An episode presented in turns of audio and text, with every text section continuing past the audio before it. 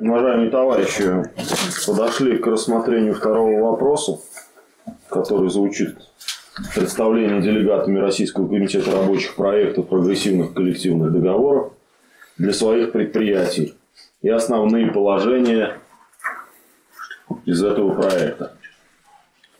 То есть, как мы ее просто называем, выжимка.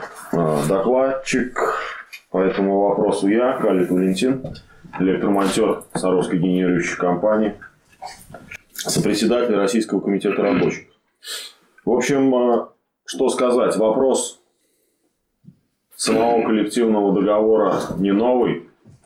И чтобы не быть голословным, как бы зайдя на страницу нашего сайта Фонда рабочей академии, вы прекрасно увидите, где а, есть ссылка на РКР, а, что вопрос коллективного договора, он идет у нас чуть ли не с основания Российского комитета рабочих. И тема эта в том или ином виде перекликается, мы всегда об этом говорим. И что же, какая особенность этой темы и почему этот инструмент, как коллективный договор, а, как бы идет а, во главе угла в том плане, что действительно, если этот коллективный договор будет заключен на предприятии, это станет в первую очередь конституцией работников. То есть все те вопросы, которые нужно урегулировать согласно коллективного, а, коллективного договора, да, они будут там прописаны. Ведь что следует из первого доклада, да, товарищ нам уже сказал, что трудовое законодательство определяет тем, чтобы на локальном уровне работники все свои чаяния решали посредством именно коллективных договоров. Потому что вы представьте, если а, всю особенность того или иного производства производственных отношений, все эти особенности вписать в законодательство, то бы у нас законодательство в такой бы талмуд превратилось. И уже сейчас, даже на данном этапе, на мой взгляд, работники-то этим вот трудовым кодексом не пользуются, да? Ну, не то, что не пользуются, не применяют его основы. Хотя, казалось бы, здесь вот, ну, сколько времени достаточно работнику, ну, по крайней мере, по моим прикидкам, 2-3 обеда, чтобы просто прочитать. Просто прочитать. Но сегодня ситуация такая, что вряд ли кто этим занимается. Но актив, который будет защищать интересы своих работников, представителей своих работников, они обязаны знать трудовое законодательство, они обязаны, как выше было сказано, знать отраслевые соглашения, законы о профсоюзах, ну и всю нормативную базу, которая представлена сегодня тем буржуазным правом для того, чтобы мы этим моментом пользовались. Так, я перехожу к докладу. В общем, уважаемые товарищи, нашей организацией, ну и мной лично при моем участии, был разработан на основе а, коллективных договоров первого контейнерного терминала докеров Санкт-Петербурга и нашего действующего проекта, нашего действующего, извиняюсь, коллективного договора предприятия а, был разработан наш новый коллективный проект коллективного договора. И сегодня речь пойдет о том, как этот проект коллективного договора продвигался у нас на предприятии. В общем, понимая даже то, что ну, не всем интересно изучать трудовой кодекс, и на сегодняшнее время распространяя, ну, я бы сказал, не очень большую брошюру в 33 листа, мы столкнулись со следующим явлением. Значит, когда мы распространили данный проект по предприятию, а у нас 8 цехов и несколько служб, А, ну, значит, просто в первый раз мы пришли а, в мастерские, а, раздали данный проект коллективного договора работникам, а потом наблюдали как бы за заинтересованностью в этом проекте. То есть, что о ним думали люди. Значит, ну, соответственно, мы рассказали, что, уважаемые товарищи, самые основные моменты мы с ними проговорили. Ну, как бы оставили, да. Ну, думаем, что будет происходить. Ну, малый процент, кто взялся за изучение данного проекта.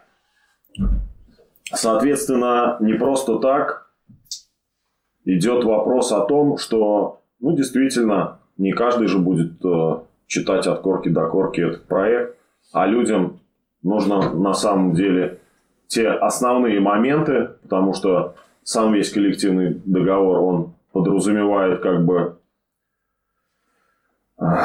его основа, она же прописана тем же трудовым законодательством, и если вот мы его открываем, есть содержание коллективного договора, и вся его структура, она здесь прописана, да, то есть это и общие положения, это организации производства, это обеспечение занятости, рабочее время, охрана труда, оплата труда, социальные гарантии, решение жилищно-бытовых вопросов, охрана здоровья, культурная и воспитательная программа, организация торговли и питания, гарантии профсоюзной деятельности, основные обязанности и работодателя, и работников, контроль за выполнением коллективного договора, подготовка нового проекта.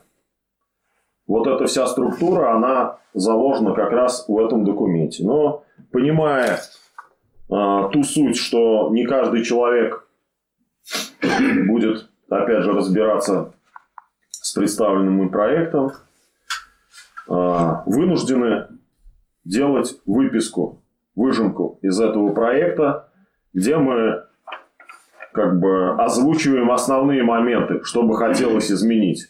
Казалось бы, те предприятия, которые на сегодняшний момент уже имеют у себя э, действующие ныне коллективные договора, да, вот я убежден, что взять десяток предприятий и сравнить эти коллективные договора, ну, примерно там все будет одно и то же.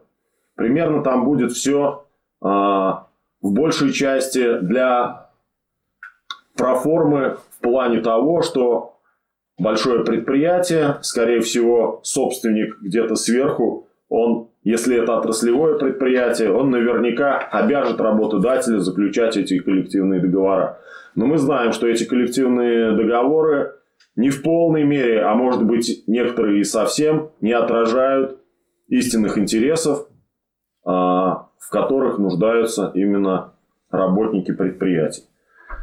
Но для этого, чтобы заинтересовать как бы и включить э, в работу своих товарищей, вот необходимо именно сделать следующую выжимку да, с основными моментами.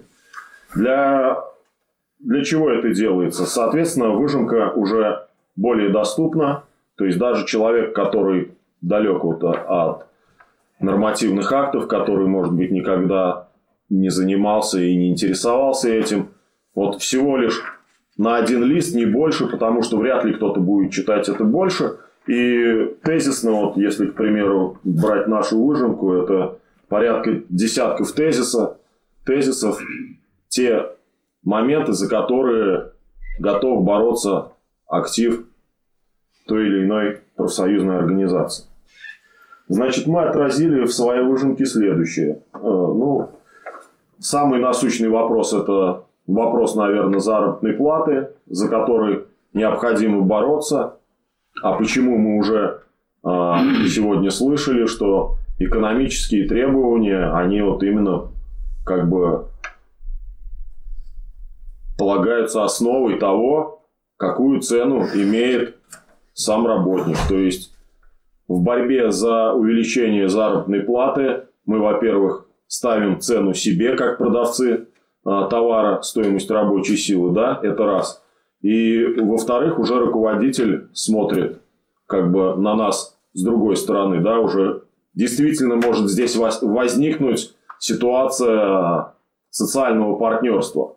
Но она не возникнет э, с той категорией людей или с представителями работников, которые себе, в принципе, цену-то и не знают, правильно? Тогда и говорить э, будет не о чем. Это как бы является первым моментом.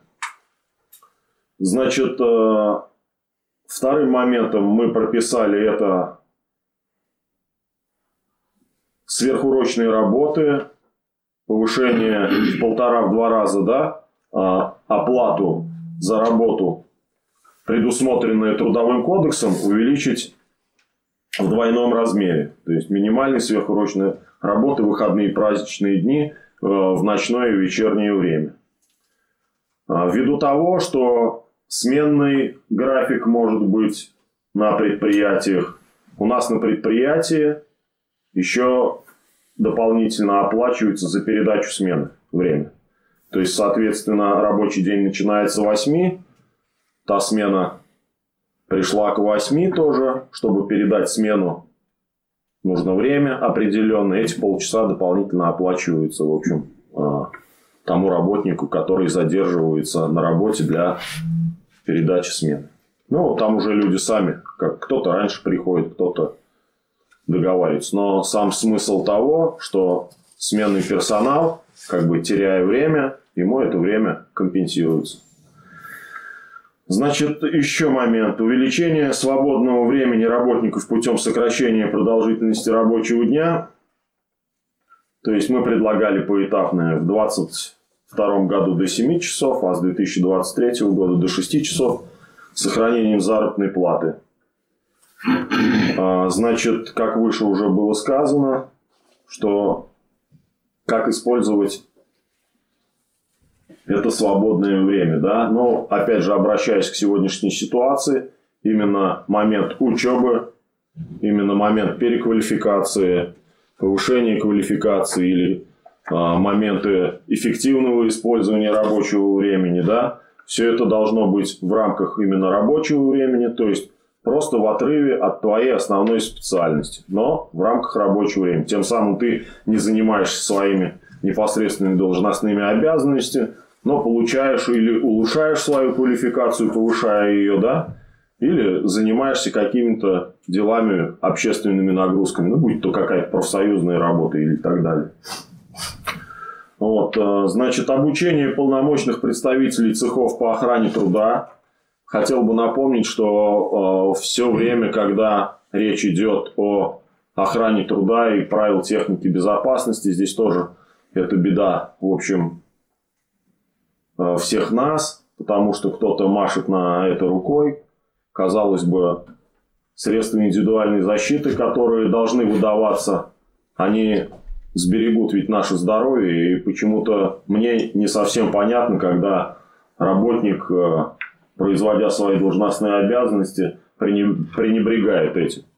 Ну, тем самым рискуя в первую очередь своим здоровьем. Ну, нравится тебе сидеть на бюллетене, терять зарплате. Этого, на мой взгляд, не нужно допускать. Потом э, непременное участие работников в комиссиях по специальной оценке условий труда. Это, в общем, тоже интересная работа кто когда-то этим интересовался, поймет, что если раньше многие факторы включались и изучались, то на сегодняшний день, ну уж утрированно могу сказать, если ты пришел в какой-то темный угол, то раньше мы просто не приступали к работе, пока служба, к примеру, электриков да, э, не восстановит освещение. На сегодняшний момент достаточно взять фонарь, не ждать пока службу, к примеру. Ну, где-то невозможно, просто есть места такие потаенные, как бы, да, где недостаточно просто освещения. Здесь ты уже смотришь сам. То есть, если раньше были нормы требования, то на сегодня на э, производственных площадках, цехах, они как бы то ли занижены, то ли уже идут э, как работодатель сможет это организовать, так и будет. Но где-то это достаточно, где-то это недостаточно. Опять кто узнает? Ну, кроме вас, это лучше никто не узнает. То есть работать в темноте соответственно, вы тоже не сможете, или в слабо освещенных местах, да. Вот, поэтому, что это касается и вибрации, и шума, и всех вредных опасных факторов, которые могут быть на предприятии, да, мы все-таки рекомендуем, чтобы вот участие работников в этих комиссиях непосредственно было. Причем, еще оговорюсь, уж если мы говорили сегодня о законном праве, это право законно, и работодатель обязан на свои средства обучить этих уполномоченных людей. Это говорит о чем? Что вы подаете заявку работодателю, работодатель заключает договор с обучающей конторой, платит ей средства, и на эти средства, соответственно, обучается уполномоченный от работников. То есть этот человек будет, соответственно, а, блюсти норму этой охраны труда и производственного контроля, но в интересах уже самих работников. Не в интересах работодателей где-то в чем-то сэкономить, да. Но хотя сейчас тенденция такая, я не буду говорить про мелкие предприятия частного характера, да, вот на крупных предприятиях, особенно государственных, государственных, идет даже, называется тема, вот у нас в Росатоме,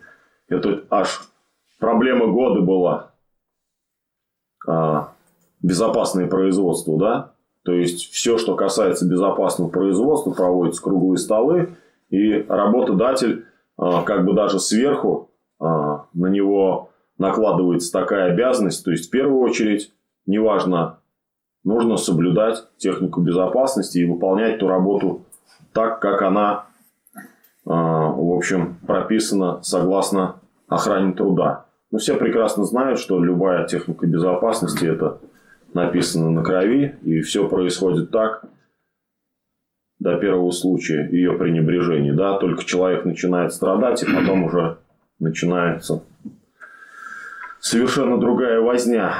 Но вы понимаете, что в этом плане, в плане безопасности, если ты уже потерял как бы здоровье, ты уже точно не сможешь, во-первых, выполнять свою квалификацию, и ты уже не станешь нужен работодателю в нынешнее время, потому что мы видим, что здоровые-то люди не всегда могут как бы постоять за себя, не объединившись, да?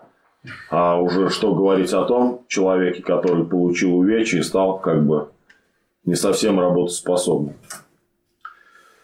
Значит, следующий момент. Обеспечение реальных экономических гарантий полной занятости за счет создания новых высокопроизводительных рабочих мест с благоприятными условиями труда, использование роста производительности труда не для увольнения работников, как это зачастую сейчас происходит, да, а для сокращения их рабочего времени и увеличения свободного времени, развитие системы профессиональной подготовки и переподготовки. Вот как раз о чем я и сказал.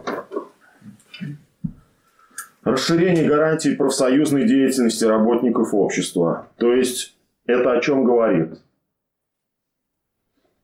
Закон, если возвращаясь опять к предыдущему заклад, за, э, значит, докладу, право, что позволяет на сегодняшний день э, закон делать представителям профсоюз, ну, какую профсоюзную деятельность вести на предприятии. Но здесь надо смотреть тоже на соответствие и всегда ли работодатель позволит пользоваться этим правом. Опять же, для этого надо объединяться, а, как вот э, в любой организации, профсоюз, должны быть комиссии в профсоюзе. Одна комиссия занимается вопросами охраны труда, другая, другая комиссия а, занимается еще чем-то. То есть люди чувствуют а, ту ответственность и ту нагрузку, в, чьей коми... в какой комиссии они работают, зато они, в принципе, ответственности несут. И когда э, в эту работу, соответственно, будет вовлечено большее количество людей, ну, и работа пойдет, соответственно, веселей. И остальные люди, которые еще не задействованы и не участвуют в работе профорганизации, они будут смотреть на то, что делают другие люди – соответственно, ну, должно это все пополняться, потому что любая работа, она должна приносить какой-то результат. Ну, неважно, пусть он там будет какой-то опыт, положительный или отрицательный, да, все равно результат от этого будет. И люди будут видеть то, что организация действительно работает. Еще что хотелось бы сказать э, в этом ключе, что свободный доступ профсоюзов к информации, в том числе составляющей коммерческую тайну, касающейся экономического положения организации, право контроля профсоюзов за, хозяйственной, за хозяйственной деятельностью организации. Это все тоже может и имеет место быть, если, соответственно, организация сильна, она потребовала. Ну, потому что бывает такое, и слышали мы не раз, что даже проблемно запросить у работников какой-то локальный нормативный акт, просто чтобы с ним ознакомиться. Ну, соответственно, человек пришел, спросил его, как бы, вежливо его послали, да, как у нас это часто бывает. Но зная то, что его запрос, запрос э, законен и ничего в этом такого нет, то есть надо просто оказывать давление. Это норма законная, и на законных основаниях можно требовать то, что ту информацию, которая вам нужна. Соответственно, профсоюз это уже организация, и здесь как бы не предоставить ту или иную информацию, это сложно. У нас был такой опыт, в общем. Мы запрашивали документы нехотя, как-то, но все равно с печатью, заверенной, пусть и копии нам дали этих документов, но заверенные с печатями и с подписью, мы эти документы получили, но там есть оговорочка, то есть, если это что-то касается конкретно там зарплат, вот просто если кто давно работает, он помнит. Раньше и доска позора была, и, а сейчас ввиду а, производственной этики, допустим, да, Раньше можно было увидеть, а, там, на предприятии дали премию, и список работников, и каждый мог увидеть, а, вот тот отличился лучше, да, то на сегодняшний момент эти персональные данные, в общем, а, как бы это личная информация каждого, и работодатель уже такую информацию никому не даст, соответственно, да, а для того, чтобы провести какой-то анализ профсоюзной организации, ну, необходимы какие-то вот эти документы, с цифрами, где что-то можно посмотреть, что-то можно спрогнозировать, что-то можно посчитать. Вот. Но здесь надо как бы уже действительно знать ту ответственность, которую ты несешь за нераспространение этих данных. То есть, если они тебе нужны для работы, ты их, конечно, можешь получить, но ту информацию, которая в них находится, как бы не публиковать, не освещать публично, ты уже на это законного права не имеешь. Но мы сейчас говорим именно о том, чтобы какие вам нужные документы по запросу именно предоставлялись вам работодателем. То есть это тоже момент такой, что не везде это работает, где-то это нужно еще пробивать, а пробивать именно коллективными действиями, да, как я уже ранее сказал. Значит, развитие самоуправления трудовых коллективов, совершенствование структуры организации, формы организации производства, технологии работ с целью достижения максимальных доходов организации и каждого работника и планомерного развития организации. Но здесь, наверное, все ясно, да? Мы тоже уже в последнее время стали постоянно говорить о том, что для чего этот документ нужен коллективный договор а это является непосредственным моментом самоуправления. То есть вовлечение в управление организацией не только актива, а и всех работников. То есть, когда работник за предложенное какое-то требование будет бороться как за свое, соответственно, коллектив должен сплотиться вокруг этих требований, и тогда уже будет действовать не какой-то один актив, а вся вся масса станет активной, и наверняка тогда ее ждет успех. Потом э, в этой выжимке нужна не только, вот, на мой взгляд, сухая информация, которая будет заложена проектом коллективного договора, да, ну и какая-то преамбула, то есть то обращение а, к работникам. Мы вот такого рода написали обращение, что эти пункты отражают коренные интересы рабочего класса, за включение их в коллективный договор необходимо бороться посредством коллективных действий. Потому что, как показывает опыт, без коллективных действий это все остается на бумаге. Это можно читать, перечитывать, переписывать, вносить, изменять. Но если не применять коллективные действия, мы вряд ли добьемся успеха. Ну и призыв, строчка призыва. Вот как мы написали, проект станет коллективным договором посредством активных общих действий. Опять же, если Иванов Иван Иванович пойдет с проектом, без поддержки, без организации, вряд ли что у него получится. Ну и резюмируя, а, что хотелось бы сказать. Значит, продвижение. Что касается именно продвижения проекта. То есть вы написали проект, сделали выжимку и пошли с этим проектом в коллектив.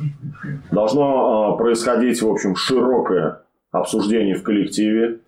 Больше половины коллектива должны проголосовать за ваш проект.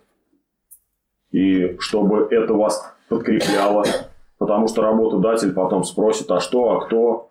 А бывают моменты, что началась э, комиссия, а работники даже и не в курсе, что происходит. То есть постоянно должна быть обратная связь э, активистов с работниками. То есть работники должны непосредственно знать, что в данный момент происходит на предприятии. То есть они задают вам вопросы, вы отчитываетесь им, что происходит. Потому что без широкого значит, разъяснения этих пунктов и пока люди не поймут, что это им действительно нужно, ну, слаженной работы не будет. Это один момент. Второй момент нужно понимать следующее, что просто так тоже работодатель ни у кого не примет их проект коллективного договора и не заключит его просто так, да. То есть для этого нужны тоже коллективные действия, тоже а, посредством чего? А посредством того, тех же коллективно-трудовых споров и, как уже выше было сказано, конституционным правом на забастовку. То есть тот коллективный договор, который соответствует интересам работников, наверняка без забастовочной борьбы принят не будет. То есть к этому надо полномерно, тщательно готовиться. И только тогда, когда пройдут эти процедуры подготовительные, вы уже сильные, бодрые и смелые можете решить те насущные проблемы, которые сегодня заботят ваших, вас и ваших товарищей. На этом все. Спасибо. Валентин Владимирович э, сказал о том, что данные об о зарплате работников могут составлять э, тайну, потому что это персональные данные, и это согласуется с законом 152 э, федерального законодательства. Но я хочу напомнить еще о другом законе. Э, это закон номер 98 э, о коммерческой тайне. И в статье 5, пункт 5 написано, что сведения о численности, о составе работников, о системе оплаты труда, об условиях труда, в том числе об охране труда, о показателях производственного травматизма и профзаболеваемости и о наличии свободных рабочих мест коммерческой тайны составлять не могут. Таким образом, работник вправе всегда на основании закона 98 а, получить сведения о системе оплаты труда, о его заработной плате, о всем том, что я перечислила до этого. А вот работодатель а, сообщить вашу зарплату, только вашу зарплату, не может никому, кроме вас. Но он должен сообщить ее вам. А вы уже хотите разглашаете, хотите не разглашаете. Вот. Э, потому что в некоторых компаниях действительно рассылают работникам такие письма счастья о том, что вот, э, значит, будете рассказывать кому-то о своей зарплате, это значит нарушите коммерческую тайну. Это прямая ложь.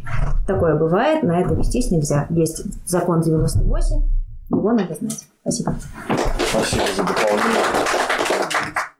Товарищи, Алексей Чопа, город Свердловск. Значит, э, составил основные положения проекта агрессивного коллективного договора, проект работников, улучшающий положение работников э, по сравнению с нормами Трудового кодекса Российской Федерации для предприятия э, экспериментальный производственный комбинат УФУ. Значит, э, я выжимку э, сделал таким образом, что разделил, так скажем, области, в которых действует улучшение положения работников. И первая область – это самая понятная для работника – это область оплаты труда. А, И значит, предлагается следующее э, положение. Минимальный должностной оклад с момента заключения коллективного договора должен составлять не менее 100 тысяч рублей. А, Второй пункт. Повышение уровня реального содержания заработной платы путем повышения оклада тарифной ставки на уровень инфляции плюс 10% ежеквартально. Вот. А Почему ежеквартально? Потому что у нас э, появляются сведения о росте инфляции э, ежеквартально, ну и, соответственно, надо повышать ежеквартально.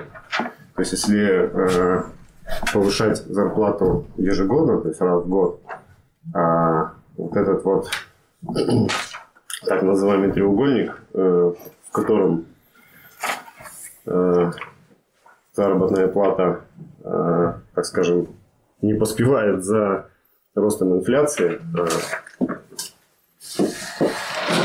так скажем, он будет съедать рост доходов работников более в, больших объемах, так сказать. Вот, э, и следующий пункт э, в области оплаты труда – это соотношение постоянной части заработной платы к переменной 80 на 20. То есть постоянная часть э, заработной платы, то есть как оклад, должна составлять 80% от заработной платы. Для того, чтобы не было возможности работодателя давить на работника путем решения премии переменной части. Да? Э, 80% это гарантированная сумма будет э, э, гарантированная сумма оплаты труда работника. То есть, если э, человек, человек ведет, работник ведет какую-то активную работу, профсоюзную, связанную с коллективными действиями и так далее, то есть у, у работодателя, работодателя не будет возможности давить на него такими мерами решения премиальной части, которая э, в случае принятия коллективного договора будет составлять всего лишь 20% от всего уровня заработной платы, уровня дохода работника. В области охраны труда, жизни и здоровья работников. Э, Признание и обеспечение приоритета жизни и здоровья работников по отношению к результатам производственной деятельности организации. Э, значит, э, заключи- э, закрепление такого пункта, ну, в принципе, обязывает а, работодателя действовать в интересах обеспечения прежде всего охраны труда, охраны здоровья работников, даже если это будет как-то э, негативно, так скажем, э, сказываться на э, доходах предприятия. А, Система стандартов безопасности труда, не имеющая государственных или отраслевых стандартов, подлежат согласованию с правкомом. Вот, значит, а, что это значит? Что работодатель может навыдумывать, грубо говоря, какие-то системы безопасности труда, и если они не будут в полной мере отвечать этой самой безопасности, то э, правком вправе будет не согласовать такие системы безопасности труда. И в случае несогласования с правкомом такие системы безопасности труда не должны будут применяться на предприятии. А, проведи- э, так, Проведение специальной оценки условий труда в присутствии рабочих, их представителей, уполномоченных по охране труда. Все необходимые замеры уровня вредности производить при максимальной загрузке оборудования на рабочем месте участке. Да, то есть, э, значит, про СОЛ Владимир Владимирович уже говорил, что это должно происходить э, при непосредственном участии рабочих. Вот. Но тут важно заметить, что э, данная оценка условий труда должна происходить при максимальной загрузке предприятия.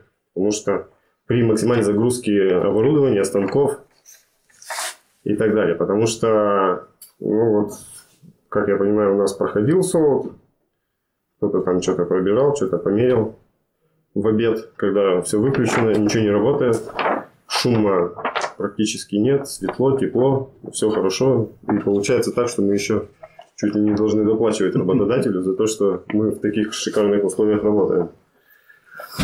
Вот. А по факту, э, по поводу вентиляции было замечено у нас на производстве, когда летом жарко, открыты ворота на распашку, залетает воробей высоко и к полу так спускается, потом по полу выходит из цеха. Ну, то есть так не должно быть. Вытяжку надо делать, соответственно, чтобы она работала правильно. Э, при поступлении на работу и далее ежегодно оформлять на каждого работника полис добровольного, добровольного медицинского страхования. Ну, сейчас э, с нашей медициной, так скажем, бесплатной, которая э, вроде как гарантирована нам Конституцией, бесплатное медицинское, э, медицинское обслуживание, но на таком уровне, что его лучше, наверное,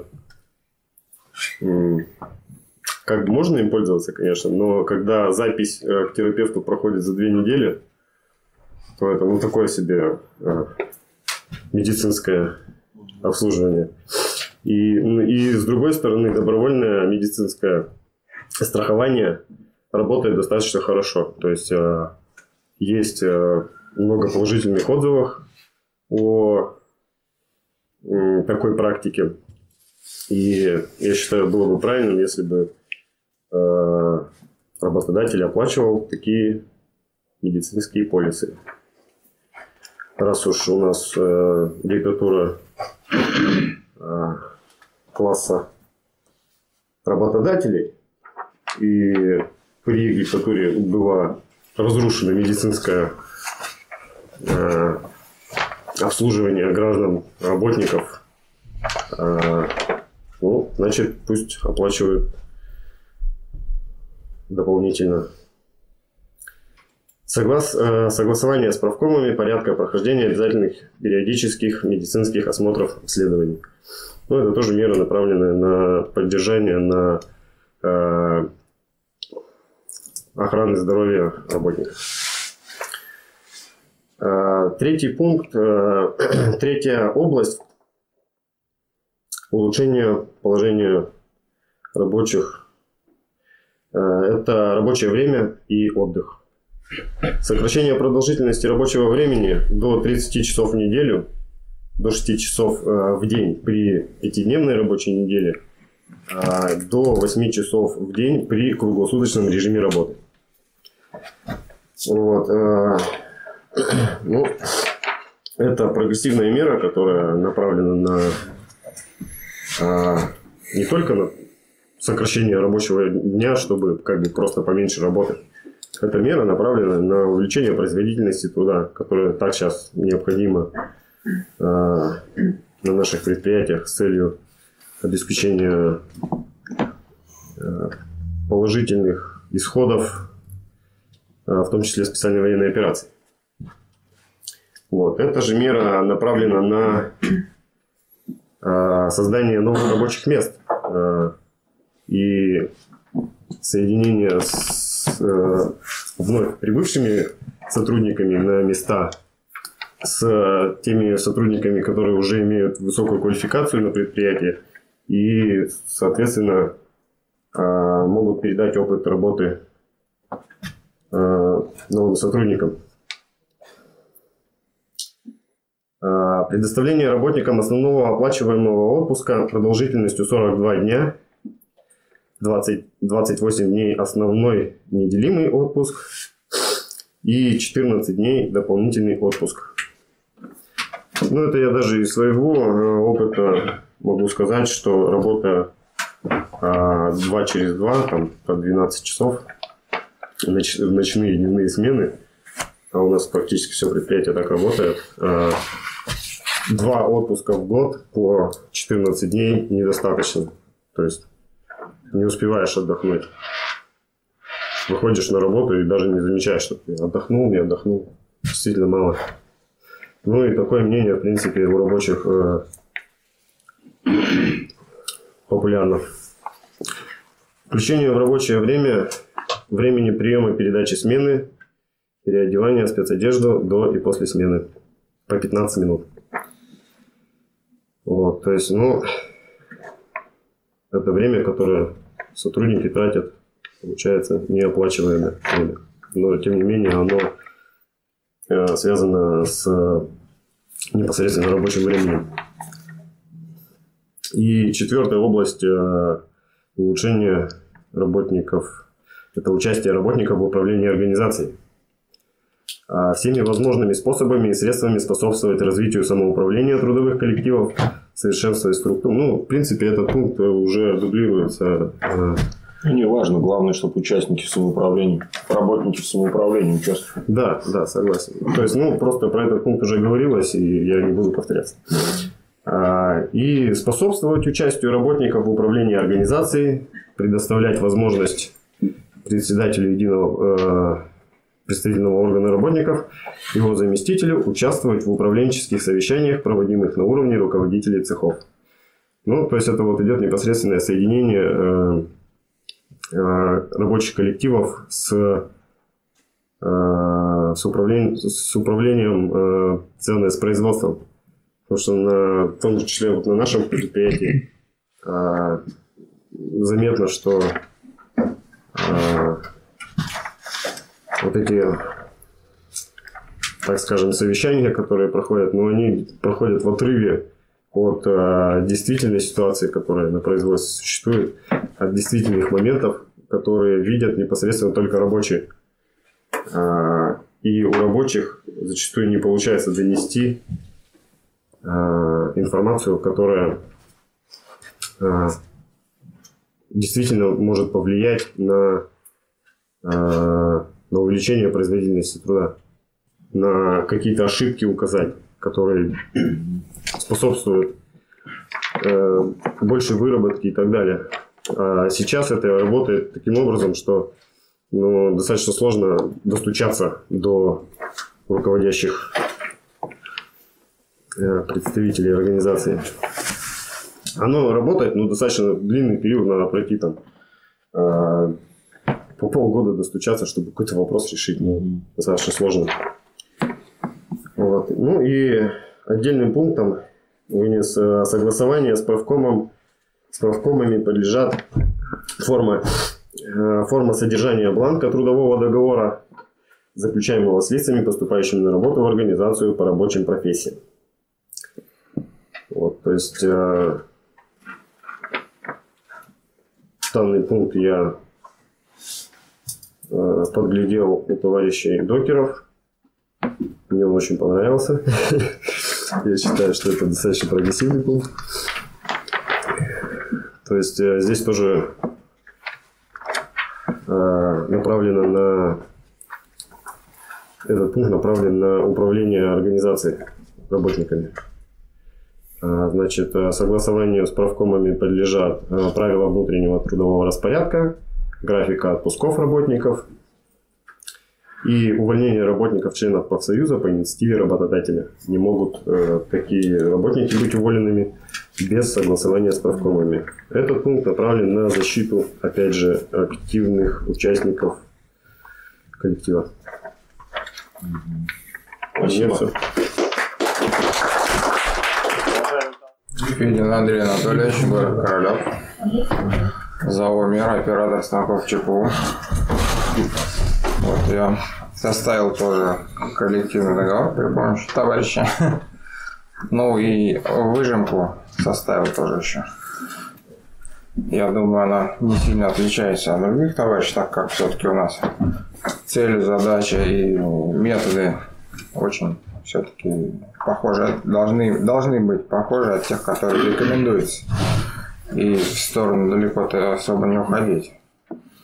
Ну вот, начинается выжимка у меня вот так. Основное положение коллективного договора акционерного общества научно-производственного центра «Мера» на 2023-2024 годы. Проект работников.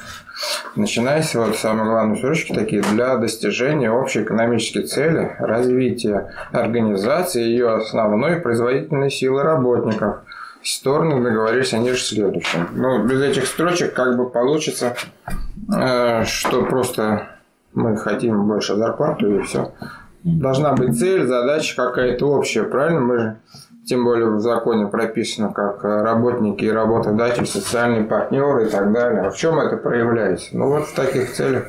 Тем более у нас на РКР всегда и говорилось о том, что а, эта задача вот очень важная развитие производства и производительной силы. И только тогда, когда это вместе все развивается, у нас развивается и обороноспособность и так далее, правильно?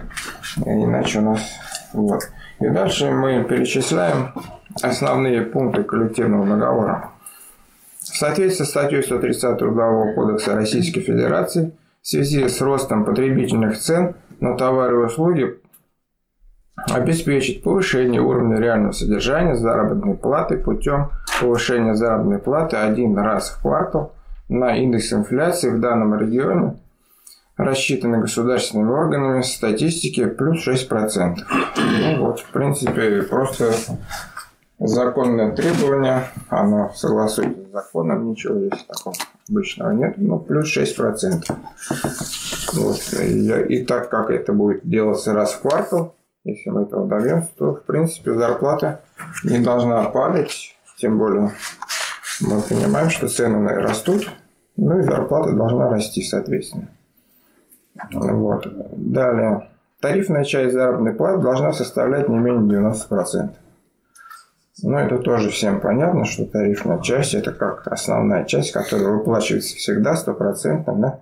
Как бы, а бывают люди, большую, вернее, собственники, большую часть зарплаты закладывают премиальные, которые могут выплатить, могут не выплатить, и тем самым просто как Жакеи погоняет свой коллектив и устрашает его как шпорами такими вот. Не сделаешь вот эту премиальную часть можешь не получить. Вот. Это как-то ну, очень непозитивный и очень древний такой метод влияния на работников. Угрозы такой. Вот чтобы угроз не было таких, тарифная часть зарплаты должна составлять не менее 90% сверхурочные работы и работы в выходные дни оплачивать с коэффициентом 2,5. Ну, минимум 2,5 оплачивать. То есть столько, чтобы ли вам выгодно было или невыгодно было работодателю, чтобы вас выгонять сверхурочные, чтобы загонять и вас до такой степени, чтобы вы были неработоспособны. Но все-таки мы все рабочие понимаем, что все-таки от постоянной монотонной работы человек достаточно быстро устает. Да? Даже много на эту тему исследований, что первые 4 часа человек более-менее очень хорошая производительность. Далее человек просто отбывает на работе время или пытается изображать работу. Ну вот хотя бы сверхурочных, чтобы или выгодно как-то два с половиной раза выше, или чтобы их не было больше. Для повышения производительности труда на основе НТП ремонт и обновление оборудования должны производиться согласно требованиям производителя оборудования, норм безопасности труда и письменных требований работников для устранения удобств при работе. Ну, тоже ну, важный факт, потому что чтобы не требовали от работника, как бы очень большую роль играет то оборудование, которым они, на котором трудятся или чем, чем они трудятся. Вот. производительность труда влияет. И мало того, еще и на безопасность. Если там что-то разболтано где-то, да, смотря где, какая специфика, люди могут даже и рисковать здоровьем и жизнью. Ну, так. Увольнение работника, состоящего в профсоюзе, производить только по согласованию с профсоюзом. Наиважнейший, наверное, пункт, который мы уже не раз обсуждали, и вот что-то предыдущий товарищ тоже об этом говорил, что без этого пункта его нужно отстаивать, очень сильно отстаивать, иначе как бы сложно будет бороться вообще ну, за любые требования, даже просто СИЗы какие-то попросить, чтобы там не глотать пыль или еще что-то, будет сложно. Потребовать. А? Потребовать. Потребовать, да, потребовать. Потому что когда люди просят, это значит им не надо. Вот. Когда требуют, ну это значит серьезный аргумент, серьезный товарищи. И шестой пункт. Поэтапный переход к со- к сокращению рабочего времени до 6 часов с сохранением заработной платы. Первый год 7-часовой рабочий день, со второго года переход на 6-часовой. Ну, такой как бы не- небольшой плавный переход, не- так, чтобы не было резко, может быть. Это так как мы знаем, что производительность у человека, у любого работника первые 4 часа, ну, пусть будет 6 часов, самая такая хорошая. И вот это вот добывание, э, пребывание просто на работе человека, то на производительность труда влияет отрицательным путем, да? А, и в этом нет никакой прогрессивности. Лучше мы даже знаем еще до СВО, очень много было, даже, ну не то, что очень много, но были и видео, ролики даже из скандинавских стран, из Германии, там сокращали работодатели сами а, до 6 часов в рабочее время и удивлялись, что у них очень здорово вырастала производительность труда. Вот. Правда, там договоренность была такая с работниками, чтобы вот телефоны там вот эти все свои немножко в сторону отложили на это время, и все были довольны. Все успевали и с телефонами потом наиграться после работы два- на два часа раньше и так далее. Улучшение условий труда, спецодежды, вытяжки, свет, тепловой режим и так далее. Согласно нормам охраны труда и требований работников, поскольку это влияет за здоровье ра- работников или производительность их труда. Ну, здесь даже комментировать, наверное, нечего. Это то, что касается здоровья. Тем более все понимают, что на производстве рабочие работают всегда с чем-то вредным. Всегда плавится металл какой-то, там или еще что-то, пыль идет, так далее, так далее. Ну, вот это должно соблюдаться просто жизненно необходимо, так как люди на вредных производствах, мы знаем, просто бывает пенсии не доживают и так далее. Вот. Компенсация вредных условий, сокращение рабочего дня на час плюс неделя к отпуску или материальных компенсаций молоко по выбору работника. Ну, это как добавление, вот, у кого вредность немножко завышена, кто постоянно в какой-то среде вредной находится. Может быть, гальваник или еще что-то. Хотя там есть какие-то вытяжки. Но если человек чувствует какой-то запах чего-то, значит, постоянно этим дышит. Вот, то есть фильтрует легкими своими это все. И человеку как минимум необходимо это просто продлит его э, жизнь и улучшит здоровье. Это очень серьезный вопрос тоже. И девятый, последний пункт. Э, В случае необходимости применения забастовки, проведенной с соблюдением установленных законом требований, компенсация работодателям зарплаты, потерянной работникам за время забастовки. Ну, это напоминает такую примитивную веру, да, как бы немножко, чтобы понимать, что вроде это все по закону, и люди это могут сделать, и в случае чего придется все это выплачивать, чтобы, возможно, разговаривать было легче, проще с работодателем. И тоже важный пункт в этом отношении. Вот как бы вся выжимка. Конечно, там сам договор больше страничек на 25 где-то. Спасибо. Так как вот товарищ Калют уже говорил, что не так просто заставить э, рабочих прочитать 25 страничек. Вот. На одной все самое существенное. Спасибо.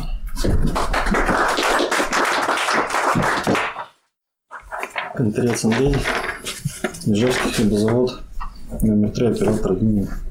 Ну, значит, пришел, устроился, в общем, воодушевленный, думал, сейчас приду, там вроде как этот устроен. Э, Всех же, все должны вроде понимать, что тяжело, и вроде кажется, на первый взгляд, у них просто нет понимания ничего, как это сделать. На практике получилось так, что э, вроде люди недовольны, и ты на словах-то рассказываешь, что ну, на самом деле, вот давай объединимся, у тебя одинаковые проблемы, у меня одинаковые проблемы, там, у всех остальных в целом у нас вопрос э, как бы, за рабочий день, зарплата и нормализация условий труда. Но как только разговоры вроде как бы позитивные такие, типа, ну да, да, а как только переходить к действиям, ну, здесь уже неоднократно было это сказано, что э, у людей сразу появляются заботы, там семья, какие-то еще дела.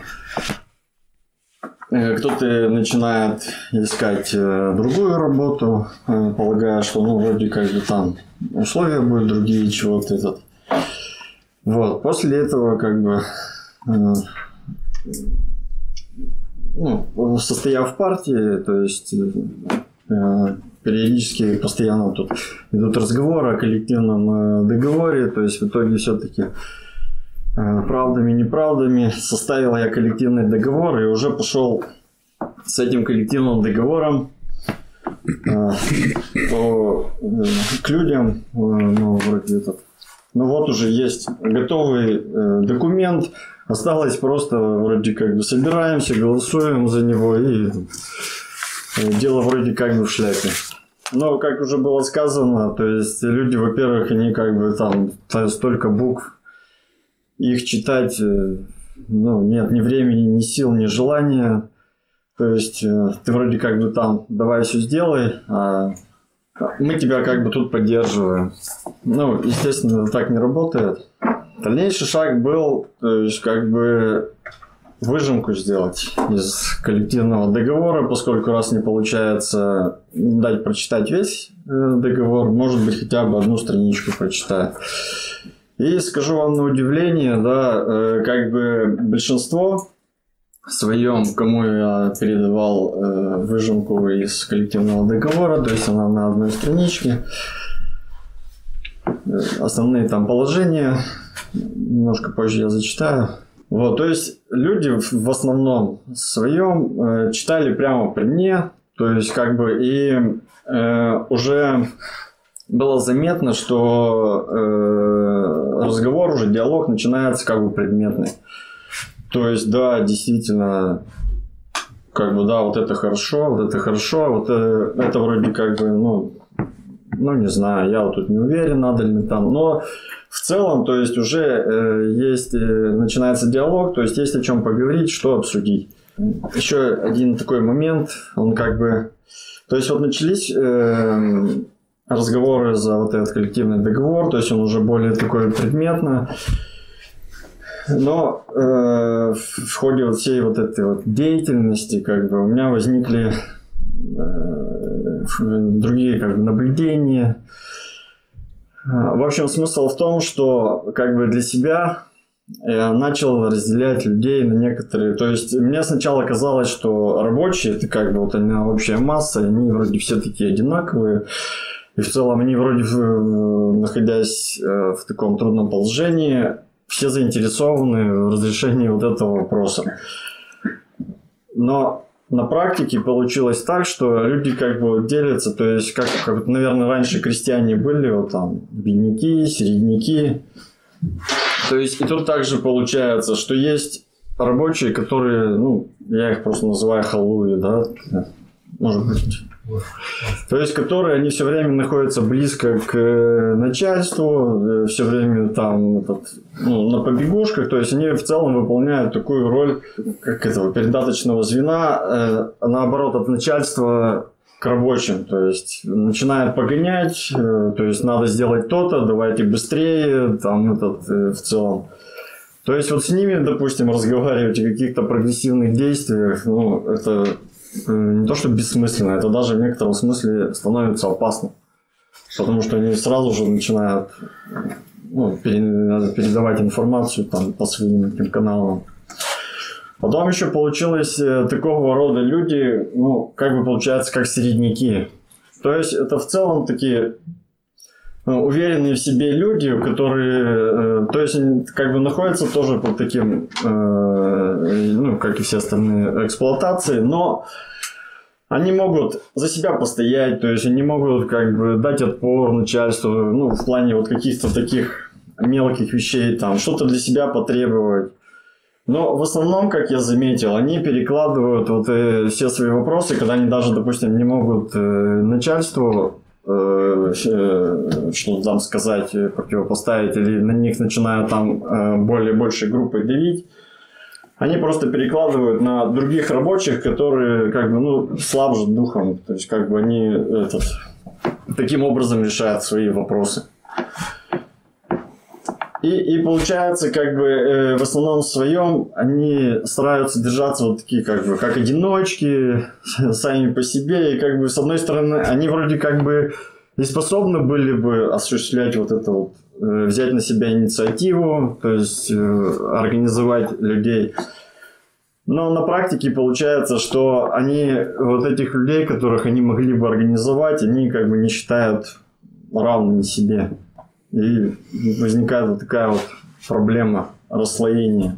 Вот эти люди, которых я сказал, что они сла, ну, послабже духом, что ли, которых вот в основном они, получается, эксплуатируются работодателями, а еще дополнительно угнетаются своими же ну, собратьями по классу. И когда вот, э, ну, сначала тоже на них не обращал внимания, поскольку середняки, они более такие яркие, мне тоже казалось, что вроде как бы на них надо сделать ставку, и получается, что, ну, я немножко прогадал в этом плане, потому что они вот вроде с тобой разговаривают, что да-да-да, но в итоге у них возникают какие-то вот такие свои личные там проблемы, как бы давай потом-потом, и на этом все и затухает. А вот как раз люди, которые, они вот, ну, как бы на первый взгляд все время так смотришь, он там вот что-то ходит, он постоянно работает, потому что на него все время все вот это взваливают, он все время занят. И вроде как бы этот, а когда начинаешь с этими людьми разговаривать, и этот, ну, сначала он так с опаской, конечно, относится, потому что, ну, видимо, привык человек, что на него постоянно давят, э, любой там им помыкает, и это... И в итоге ну, я, по крайней мере, так вот прихожу к выводу, что они, наоборот, э, именно те люди, которые склонны вот именно к этим революционным преобразованиям, то есть им действительно нужно вот сделать вот этот вот шаг, э, преодолеть не только как бы борьбу с работодателем, а и вообще как бы и в себе побороть. И получается, в силу того, что э, они как бы находятся в таком положении, э, у них нет вот такой тяги именно к власти, что вот типа вот для, для себя что-то. Они более склонны именно к коллективным действиям. И, и поскольку они в одиночку не могут, не видят себя, получается, им нужно объединяться ну, с такими же. К, вот последнее время я, придя к таким выводам, начал работать немножко в этом направлении, но пока у меня как бы результатов нет, чем поделиться. Делюсь просто своими Вот. Что касается ну, в целом, то, тоже, наверное, э, основные моменты те же самые. Э, в партии я когда ее выложил, то есть вот меня закритиковали первый пункт в плане того, что признание и обеспечение приоритета жизни и здоровья э, работников по отношению к результатам производственной деятельности организации – то есть, э, ну, как бы мне сказали, мол, это уже есть в, в трудовом кодексе. Поэтому зачем дублировать? Но мне кажется, поскольку тоже уже было э, ранее сказано, что ну, в Трудовом кодексе и в каких-то других законных актах много чего написано. Но выполняется ли это? Ну, наверное, все знают, что как бы это не выполняется, потому что все это лежит на плечах рабочего класса, то есть если он будет за это бороться, то это, соответственно, будет выполняться. И мне кажется, что лишний раз это напоминать людям, что прибыль предприятия это, конечно, хорошо, как нам и говорят работодатели, что, блин, ну если будет э, у предприятия прибыль, то как бы ну, оно будет работать, там у вас все будет хорошо, но на практике это получается прибыль у предприятия есть, но э, как она влияет на твою зарплату, какая связь. То есть, чем больше у него прибыль, это не значит, что тем больше у работников э, зарплата. Вот. Э, Следующий пункт. Э, Минимальный должностной оклад составляет 100 тысяч. То есть для, ну, конкретно моего предприятия, э, сре- средняя зарплата там 25-30 тысяч, э, то есть 100 тысяч это очень хороший как бы подъем. Э, Поэтому как бы сразу к стоимости рабочей силы, наверное, не получилось бы перейти. Поэтому такой как бы промежуточный этап. Вот, ну, про то, что э, эта сумма сама по себе и так маленькая, она даже как бы не не доходит до уровня стоимости рабочей силы, наверное, уже даже не буду повторяться. Э, Следующий этап – это индексация 4 раза в год на, на уровень инфляции плюс 5%. То есть э, про 134 по-моему, статью Трудового кодекса э, уже говорили, что обеспечение реального э, содержания заработной платы. То есть статья есть, а как ее обеспечивать, ну, вроде как бы должны предусмотреть сами. Вот, пожалуйста. То есть нормальная продолжительность рабочего времени должна превышать 30 часов в неделю или 6 часов в день. В принципе, на сегодняшний момент это требование, оно остается актуальным. И э, хочу сказать, что, допустим, когда я год назад э, начинал разговоры о сокращении рабочего дня у себя на предприятии, то есть сначала это шокировало людей, э, ну, то есть, э, грубо говоря, люди чуть ли не вертели пальцем у виска, что ну, ты о чем вообще разговариваешь. На сегодняшний момент люди уже даже шутят о четырехчасовом рабочем дне. Но я говорю, как бы, это в каждой шутке есть доля э, шутки. То есть, э, в принципе, э, люди э, как бы готовы к тому, чтобы спокойно перейти к работе по графику 6 часов. Никого это уже не удивляет. Также еще момент э, предоставлять работникам основной оплачиваемый отпуск продолжительностью 35 календарных дней. То есть по закону у нас по трудовому кодексу он получается 28. Увеличиваем ну, в данном случае получается на неделю, то есть это получается пере, э, смежно с вопросом о сокращении того же самого рабочего дня, что чем дольше отдыхаешь, тем меньше работаешь.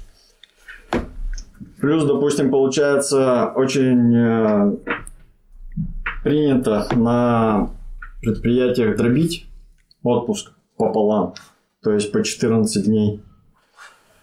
Как бы, чтобы пресечь вот этот момент, э, чтобы один э, из отпусков хотя бы был вот не менее 21 дня. Почему весь? А? А почему не весь? Ну, поскольку на сегодняшний момент дробится, потому что вроде как бы этот по 14 дней, исходя просто вот из этого положения, что хотя бы один увеличить. Не проще ли сделать все полностью? Можно да, дополнить просто. Как правило, дробление отпуска происходит не по инициативе самих работников, по одной простой причине, что очень большая премиальная часть, а за отпуск премию, как правило, не платят. Соответственно, если ты уходишь на отпуск на месяц, то мало того, что ты отпускные получил на месяц раньше, то ты еще и следующую зарплату после отпускного за отпускное, ну, ты там не получишь премиальную часть. И поэтому получится у тебя два месяца страданий, в общем-то, без денег. Они имеют свойство быстро кончаться, и поэтому они тратят. В том числе, а кому-то просто не предоставляют. Да. Ну, в основном это как э, правильно было замечено, что по инициативе работодателя, то есть как бы это, ну, ну, хорошо, я понял, это вопрос дискуссионный, но в целом как бы э, начало вот такое, что... Выбор должен быть. Да.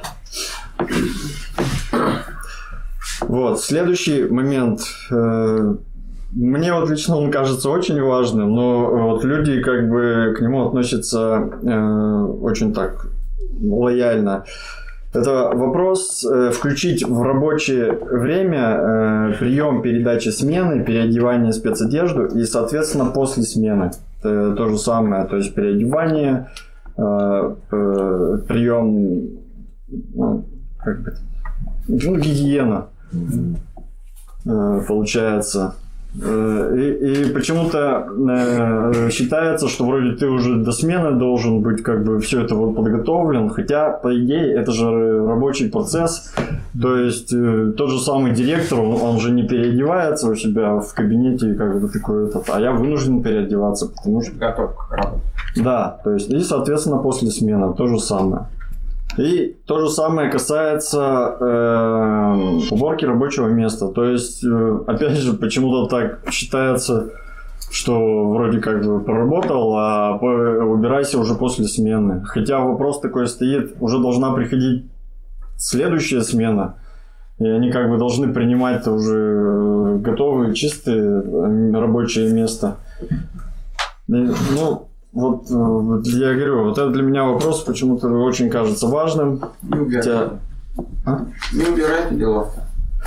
ну да, но я-то приду тоже, получается, будет. Ну, не- и как сможешь, так будешь. Пусть решает вопрос. Так сойдет. Да. Губки черные пойдут. Нормально. Следующий вопрос – это э, разработка э, правил внутреннего трудового распорядка по согласованию с правкомом. Ну, здесь, наверное, тоже стоит э, несколько вопросов. У нас вот на предприятии раз- э, раздроблен э, э, этот э, обеденный перерыв на три части, то есть по 20 минут. И вообще сложилась э, исторически такая практика, что мы работаем с 8 до 8, и в 12 часов обед, как бы 12, ну, в час, там, в зависимости от э, производственного э, процесса. А вот второй прием пищи опять через 4 часа, как-то он так все время всеми забывается. Ну, типа, мы же уже вроде пообедали, и как бы это и приходится людям все время напоминать. Вы как бы, ну, понимаете, что у вас получается большая разница между приемами пищи. То есть 8 часов, ну, я вот, допустим, так не могу. И мне даже иногда приходится ругаться из-за этого. А, Обучение работников, повышение квалификации, освоение смежных профессий производить за счет средств организации. То есть на сегодняшний момент уже этот вопрос поднимался, что ну, вроде как бы вот это есть пункт такой о том, что э, люди, э, люди, работники должны э, обеспечивать взаимозаменяемость. Ну, опять же, как, как они должны обеспечивать? Они же не за свой счет должны это все делать и проходить все эти курсы, а как бы э, Какая тогда роль вообще работодатель? Не- непонятно, зачем он тогда нужен работникам. Если он как бы такой просто сидит, и вы там все должны, все сделаете, а я тут как бы вроде посижу, подожду, пока там прибыль придет. Вот, то есть э, работодатель должен в этом тоже принимать активное участие. Все работники должны его понуждать. Ну, это однозначно. Обеспечить нормальные условия для выполнения работниками норм выработки.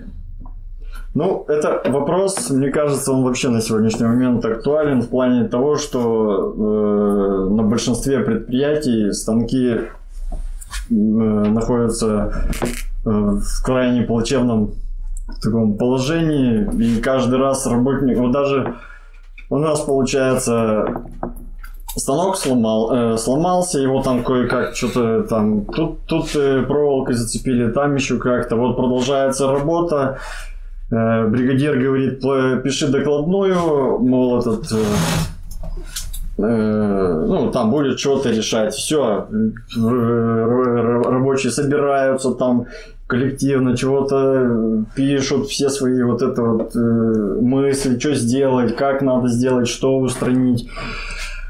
Эта докладная уходит, в итоге как бы следующая смена, и оно вот так вот по кругу повторяется, то есть уже приходит слесарь, которого вызывают, ну, ну блин, все, уже ничего не работает, давай этот, э, что-то ремонтируем, он говорит, ну, я вот тоже свою, свою бумагу отправил, что мне нужны запчасти такие-то, такие-то, запчастей нет, как я вам буду ремонтировать, в итоге получается опять на какую-то там проволоку это цепляют, она опять поехала, и, ну и вот такой вот э, круговорот. А в итоге, как бы, если из-за таких остановок, э, получается, э, срывается же план э, выработки, то есть и, и в итоге это получается, что виноваты рабочие, то есть могут, могут э, за это там, лишить премии, допустим. А премия получается это пол зарплаты, как бы, ну, такое себе непонятно. Вы, вы как бы свою... Э, ну, станки, в общем, должны быть отремонтированы.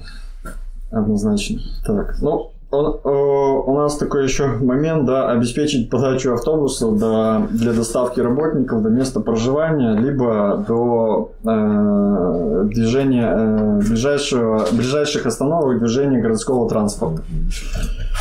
То есть э, случаются такие э, э, случаются случаи, когда в позднее время заканчивается, а у нас очень много работает женщин, ну, девушек, как бы, из женского пола, и получается, они вынуждены по ночам бродить по городу, то есть, как бы, ну, в целом это как бы для мужчин не совсем безопасно. Но для девочек это как бы более актуально. Поэтому этот момент тоже. А, ну и момент с этим. При поступлении на работу и далее ежегодно оформлять на каждого работника полис добровольного медицинского страхования. То есть, ну, ранее тоже уже было указано, что э, на сегодняшний момент бесплатная медицина, она как бы настолько бесплатная, что как бы пользоваться ей сложно, и прямо нужно иметь сильную выдержку, либо очень много времени, чтобы ей воспользоваться. Поэтому э, добровольное медицинское страхование на сегодняшний момент пока наше все. Спасибо. Как-то Дмитрий Юрьевич, Ленинград э, Государственный Обуховский завод. Значит, ну вот, значит, раньше я работал в другом предприятии. Ну, то есть, относился к одному предприятию. То есть, у нас ничего не поменялось в плане того, что как бы там же все же рабочие места, все то же самое осталось, только поменялся работодатель, поменялся это самое, ну, то есть организация сменилась.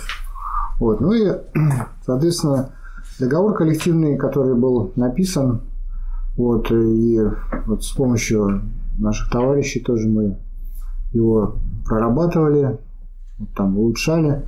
Ну, приостановили потом эту деятельность, ну, поскольку вот, ну, вот предприятие значит, ликвидировалось. Вот, и, значит, э, сейчас осталась выжимка из него. Ну, тот договор, значит, который вместе с ликвидацией профсоюза он тоже, я думаю, что уже не действует. Ну, не знаю, может он и действует пока. В общем, как бы у нас будет новый теперь договор. Вот. То есть, видимо, тот, который вот на Обуховском заводе действующий. Вот. Но мы ничего не подписывали, то есть пока. Ну, то есть при, при оформлении, да, что там про коллективный договор ничего не, не было речи. Вот. Ну, вот есть выжимка, да, выжимка, она актуальна ну, вот на сегодняшний день. Вот, поскольку это прогрессивные пункты, которые могут быть включены в любой договор действующий, там, может быть, слабый договор какой-то, вот, чтобы его усилить, то есть сделать его прогрессивным. Вот э- эти пункты вот, нашими товарищами предыдущими, в общем-то, они во многом повторяются. Вот, значит, ну, скажу, что да, хотел сказать, что вообще вот э, то, что и закон вот здесь вот говорили про, про то, что по закону положено, там трудовой кодекс, все это хорошо, но без, э, без э, инициативы, без м, требований, да, вот, а за- за- закон даже тот же, он носит заявительный характер, то есть если, если ты его, ну, там, читаешь там или не знаешь, и как бы, ну, исполняется он так поскольку поскольку постоку. Вот. Ну, и в нашем государстве мы видим, что ухудшение работников идет со стороны, значит, а, законодательного уровня, да, вот, и, соответственно, выбор у нас, выход у нас какой? Только противостоять этому только через э, коллективный договор, который является основным, ну, для нас основным таким нормативным актом, который может улучшить наше положение. То есть до закона нам не дотянуться до а, значит, там буржуазных это, органов. Никто туда нас не, пустит, у нас э, нету возможности значит, повлиять на это. А это вот то, что непосредственно у нас на заводе, наше как гос- гос- государство маленькое. Государство – это наш завод, вот, где мы можем, ну, в принципе, все то же самое, что и в стране, да, только в, уменьшенном масштабе, вот, где мы можем реализовать то, что вот, нам необходимо, да. Вот. Ну и вот первым пунктом здесь у меня стоит, что э, увольнение только по согласованию работников, это ну, понятно, что если, если работник уволен, то уже ничего ему не поможет. Значит, бороться уже можно ну, там где-нибудь вот, ну, не, не, не на заводе. Вот. И поэтому очень важный пункт. Вот. Так же, как и значит, вот тоже 30-часовая рабочая неделя. А, ну, сейчас не знаю, насколько, насколько это вот в данной, в данной обстановке вот, в стране там в связи с этой военной операцией, вот как вот это вот, ну, нет у меня вот ну, такого точного ответа, да, вот как сейчас, сейчас надо его вот выдвигать на, ну, на повестку дня, или как, или как, или чтобы не навредить это, это вот, ну, общему делу, да, чтобы нас действительно не посчитали, ну, как это вот так преподнести, как, какими-то там, значит, саботажниками или еще как-то. Вот, ну, надо пообдумать еще, не, не знаю. Но, но вообще, когда я с людьми разговариваешь, там э, уже, уже это понимание есть. Потом вот эта газета наша, Народная правда, тоже, когда вот в газете ты даешь что в газете написано, это не там не я придумал как-то, да. Это вот серьезные люди вот, пишут уже, то есть идея, как бы она идет, потихонечку идет в массы и овладевает, так сказать, сознанием. Вот. Ну и вообще так, шутку там, а что, ну за шестичасовой рабочий день, там, да, да, как бы там, по, ну, как бы так еще, это самое, не, не, не очень уверенно, но это обсуждается. Вот, ну и в процессе вот ознакомления, да, с этими, значит, пунктами тоже выявляется что-то, какие-то пожелания, пожелания работников, там, допустим, Вот у нас ухудшилось, на самом деле, положение сейчас вот в связи с этим переходом. Там вот, э, людей что возмущает? Значит, что вот раньше э, время, да, опять же, рабочее время увеличилось. То есть у нас был короткий рабочий день в пятницу, сейчас у нас сделали, ну, обычные дни, как бы все, все 5 часов, все 5 дней как бы одинаково. Вот пятница, ну и страдают, конечно. Работники страдают, что уже привыкли, что вот час, час последний уже он такой, ну. И вот, конечно, вот это, ну, вроде мелочь, а вот, вот она действительно, ну, цепляет, потому что это, ну, людей это задевает. Вот, может быть, не так, как зарплата даже, а вот какие-то такие вот вещи, к которым уже привыкли. Вот. Потом, значит, вот раньше поликлинику нас тоже, допустим, отпускали, там, да, если надо, кому-то там по делам, там, зубному, поликлинику. Ну, не по делам, а именно по здоровью. Вот, э, поликлиник, то есть начальники э, как бы без проблем там это за, за счет значит, рабочее время, то есть можно было без отгула, без это самое, без, э, ничего там такого. Вот. А сейчас это пиши за свой счет. Все. Вот тоже это давит как-то.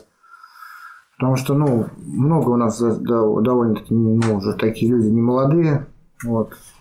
Общем, здоровье, конечно, важный очень аргумент в борьбе с сохранением здоровья работников. И вот поэтому вот я тоже тут включил такие пункты, как э, значит,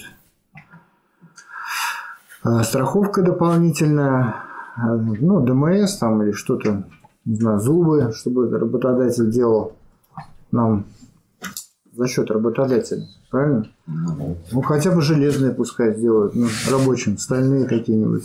Ну, Сарматовые. если- чтобы это, ну, чтобы, чтобы что-то было как нам, да, было. В нержавейке. Вот. Ну, значит, ну, пособие по уходу за ребенком тоже вот, э, значит, э, рождаемость, да, у нас как сейчас смертность превышает рождаемость-то. Вот, никак нам это не вырваться из этого. Вот тоже это направлено на на, на это, чтобы был стимул у людей, чтобы э, спокойно растили детей, да, без, без переживаний, да, что денег не хватает и так далее. Чтобы сто процентов оплачивал да, работодатель. Так, значит, ну, наверное, повторяться нет смысла а- особо тут. Ежегодное повышение зарплаты, да? Ну, плюс индекс, индекс инфляции, да, я эти пункты уже говорили много об этом. Вот. Сверхурочные работы э, в, трой- в тройном размере. То есть э, я э, не против, то есть там как вот там э, ну, все, все для фронта, все для победы, да, это я же не, ничего, как бы я готов работать, но извините, тоже это самое не железный. В Я. рамках трудового кодекса там только 14 часов переработок в месяц. 14 часов. Об этом да, в месяц. Ну, Все остальное это незаконно вообще. Мгм. Ну, то есть, да, Об этом тоже не надо забывать. 14 часов, да. Значит, ну вот, очень важный, конечно, пункт. Вот, вот Валентина здесь вот тоже, вот, я как-то его пропустил, видимо, или упустил, или посчитал раньше, что он как-то не такой, он, чтобы, чтобы выжимку его это самое ставить. А на самом деле, вот, переосмыслив сейчас все это, вот э, о том, что развитие само- самоуправления трудовых коллективов. Вот, то есть все, все правильно же, там же у нас и партнерство, и то, и все. Вот. То есть и потом в процессе э- э- этой работы вот эм, над заключением, ну, про- производством вот этого договора, то есть его как закон, законотворчество, да, такое. Это, в принципе, мы же как рабочий класс, будущий класс, который будет, когда, когда-то такой настанет момент, когда мы будем управлять, ну, правящий будет класс. Вот. И поэтому сейчас уже идет подготовка к этому. Вот, то есть, вот, э, чтобы, чтобы создать э, конституцию да, своего предприятия. Потом люди, которые подготовятся к этому, научатся это делать, они смогут и также и писать законы для, для страны или для других каких-то ну, значит, организаций. Вот. Руководящий опыт, да? Руководящий опыт, да, да, именно такой вот. вот что мы, в принципе, и здесь делаем, практикуем. Вот это наше собрание к этому подталкивает. Вот хочешь не хочешь, а вот надо, как говорится, включаться в эту работу. Ну и тоже в своих коллективах уже тоже мы это, этот опыт начинаем это применять. Вот. Ну, в общем, коллектив оживляется, когда, когда ну, есть какой-то выход, люди вот, показываешь ему, что там, что, за что бороться можно. Ну, с единственным с таким, чтобы вот как, ну, пока еще э, процесс идет, да, то есть, ну, по крайней мере, что-то уже пошло. Шевеление, понимание, что нужно что-то делать. Ну, посмотрим, как вот это будет на практике. У нас сейчас еще... Сейчас еще все в ожидании немного, что зарплату еще полностью не получали за месяц. Вот, думают, как это будет по деньгам. А понятно, как оно будет по деньгам, что Желаю вам не лучше, то и точно, да. улучшения. Как бы кто это самое, все там посчитано уже, и лишнего копейки работодатель ну, не прибавит. То есть зарплату повышает продавец, то есть рабочая сила, да. То есть кто продавец, тот и повышает зарплату. Всеобщий закон. Вот. При капитализме, да, товар, рабочая сила. Вот. Так что вот это тоже ну, сознание потихонечку доходит. До, до людей доходит это, что вот, что повысить зарплату можем мы, только мы можем повысить. Вот, не там не какие-то там видимости, там какую-то копейку там кинули что-то, а вот реально повысить, повысить заработную плату можно коллективными действиями только. Вот. Так что как-то так.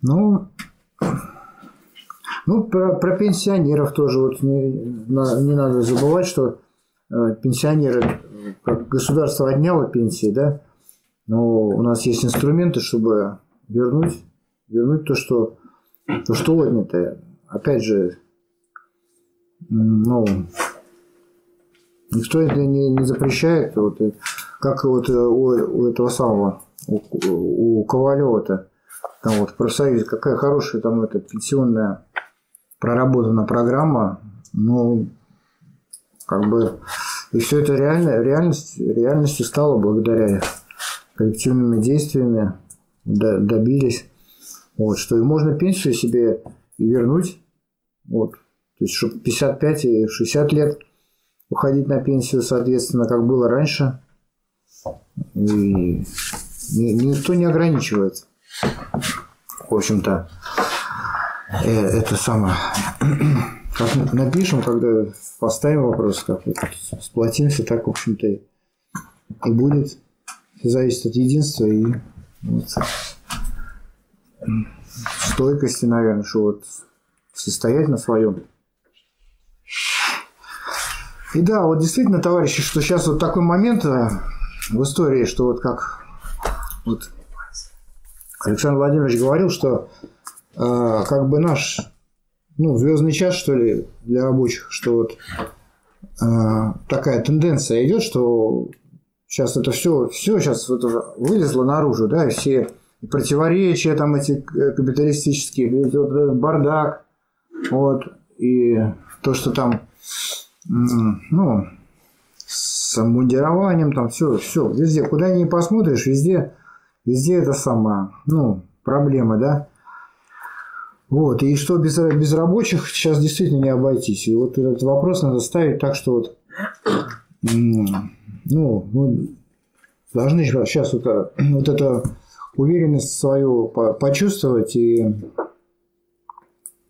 что мы сейчас действительно как бы тоже как прогрессивный класс, вот, от нас все зависит, и это тоже сейчас видно стало, как все недостатки, так и на наши сильные стороны тоже они тоже об- обнажаются и в общем-то ну не надо как зевать что ли или пользоваться моментом нужно вот.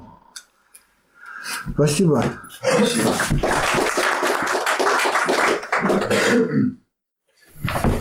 Пастухов Илья Андреевич, город Ижевск, оператор пульта управления на кирпичном заводе «Альтаир». У нас немножко про обстановку. У нас на предприятии нет никакого профсоюза абсолютно. То есть на создание своего какого-то профсоюза мы еще не дошли до этого. То есть как организоваться мы пока не у нас не получается, но профсоюза товарищей в случае тут же. РТР, я составил проект коллективного договора и считаю, это был очень полезный опыт. То есть, э, если у вас нет профсоюза, но двигаться все равно необходимо, и когда ты садишься садить, э, писать коллективного договора, ты начинаешь понимать, какие недостатки присутствуют, соответственно, у вас на предприятии, что можно улучшить на вашем предприятии. Вот. За основу я, соответственно, взял э, коллективный договор докеров и ну, подгонял его под наш под нашу ситуацию. Вот я полностью зачитывать не буду, потому что ну, многие совпадают с тем, что уже было зачитано. Ну, ну, они такие общие. То есть я зачитаю только то, что как бы было именно сделано под наше предприятие. К примеру, пункт 3.1.10 последовательно сокращать количество работников, занятых в ночную смену без снижения интенсивности работы. Вот. э, Пояснять буду маленько, да, по пунктам. Э, У нас производство непрерывно цикла. У нас работает печь по обжигу кирпича. Она работает круглые сутки. Вот. И поэтому работаем мы посменно круглые сутки.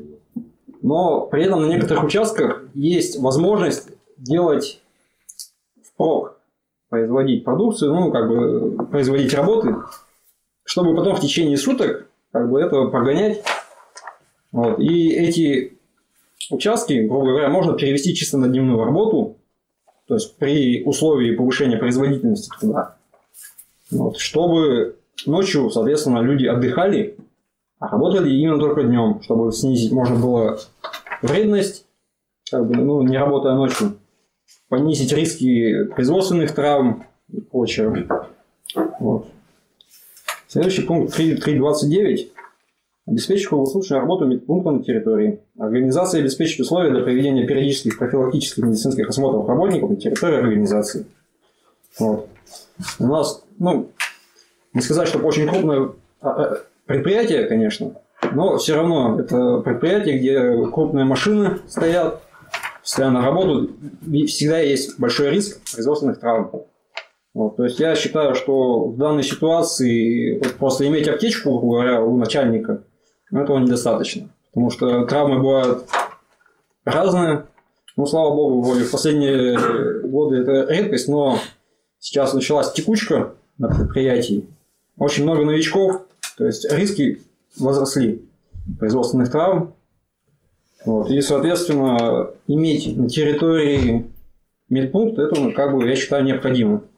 А еще как раз недавний опыт с, с ковидом показал, что когда начались эти проблемы, и больницы перевели вдруг все на работу чисто с ковидом, отменив э, плановую помощь, у людей возникли проблемы с тем, чтобы, ну, как-то, говоря, ну, просто укол сходить, поставить.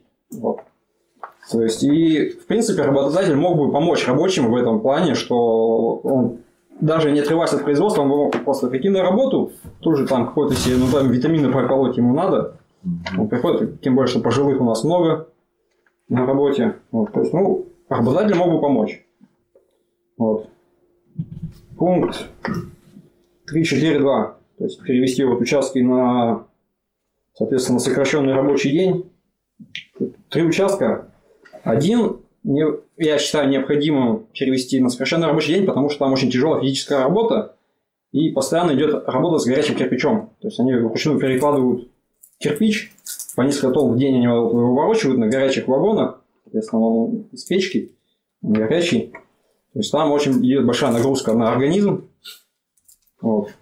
В принципе, как бы, опять же, можно было бы увеличить, если ну, заняться организацией их работы, то есть увеличить количество упаковщиков, но перевести их полностью на работу в день и, соответственно, сократить им рабочий день, чтобы они работали меньше.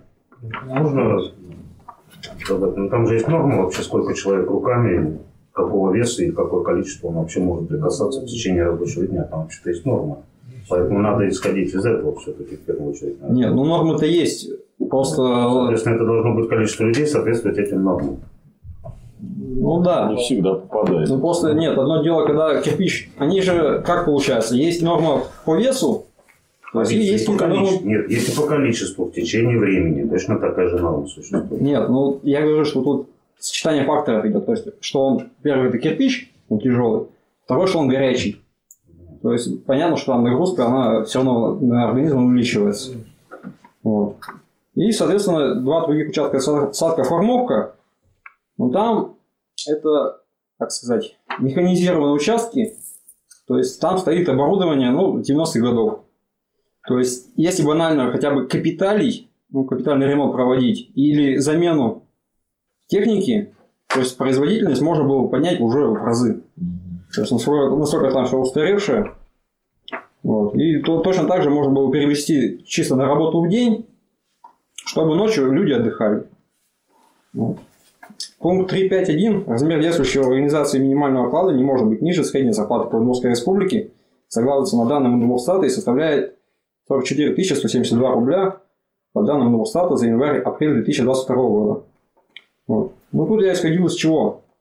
Что у нас вредное производство, у нас тут и запыленность, и зашимленность, и, соответственно, вот эта печь жарит круглые сутки, и летом, и зимой. Вот. Ну, как человек, работающий физически, в военных условиях может получать зарплату ниже, чем средняя по региону. Это как бы для меня кажется странным. Я понимаю, если там ну, ну, уборщица, там, ладно, дворник какой-то на улице работает, ну, тоже, конечно, есть вредные факторы, но не такие. Вот. Поэтому я считаю, что необходимо регулировать хотя бы со средним по региону. Вот. И пункт 3.5.3 в целях стимулирования высоко- высокопроизводительного труда обеспечить увеличение реального содержания заработной платы работников путем повышения с 1 января каждого го- текущего года тарифных ставок и должностных окладов по профессиям и должностям работников на 15% сверх уровня инфляции.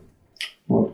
То есть это уже толчок для работодателя, чтобы и он был заинтересован сам обновлять оборудование и повышать производительность труда, чтобы, соответственно, он получал деньги, прибыль, и работники при этом тоже могли себе увеличить зарплату. Вот. Примерно так. Спасибо.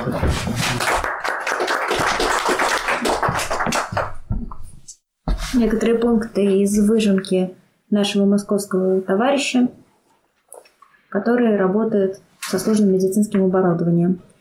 А, Есть такой пункт, а, чтобы а, зарплата э, электромехаников и инженеров, которые работают, ко- которые объединены в это предприятие, обслуживающее а, медицинское оборудование, чтобы эта зарплата устанавливалась от суммы кон- контракта.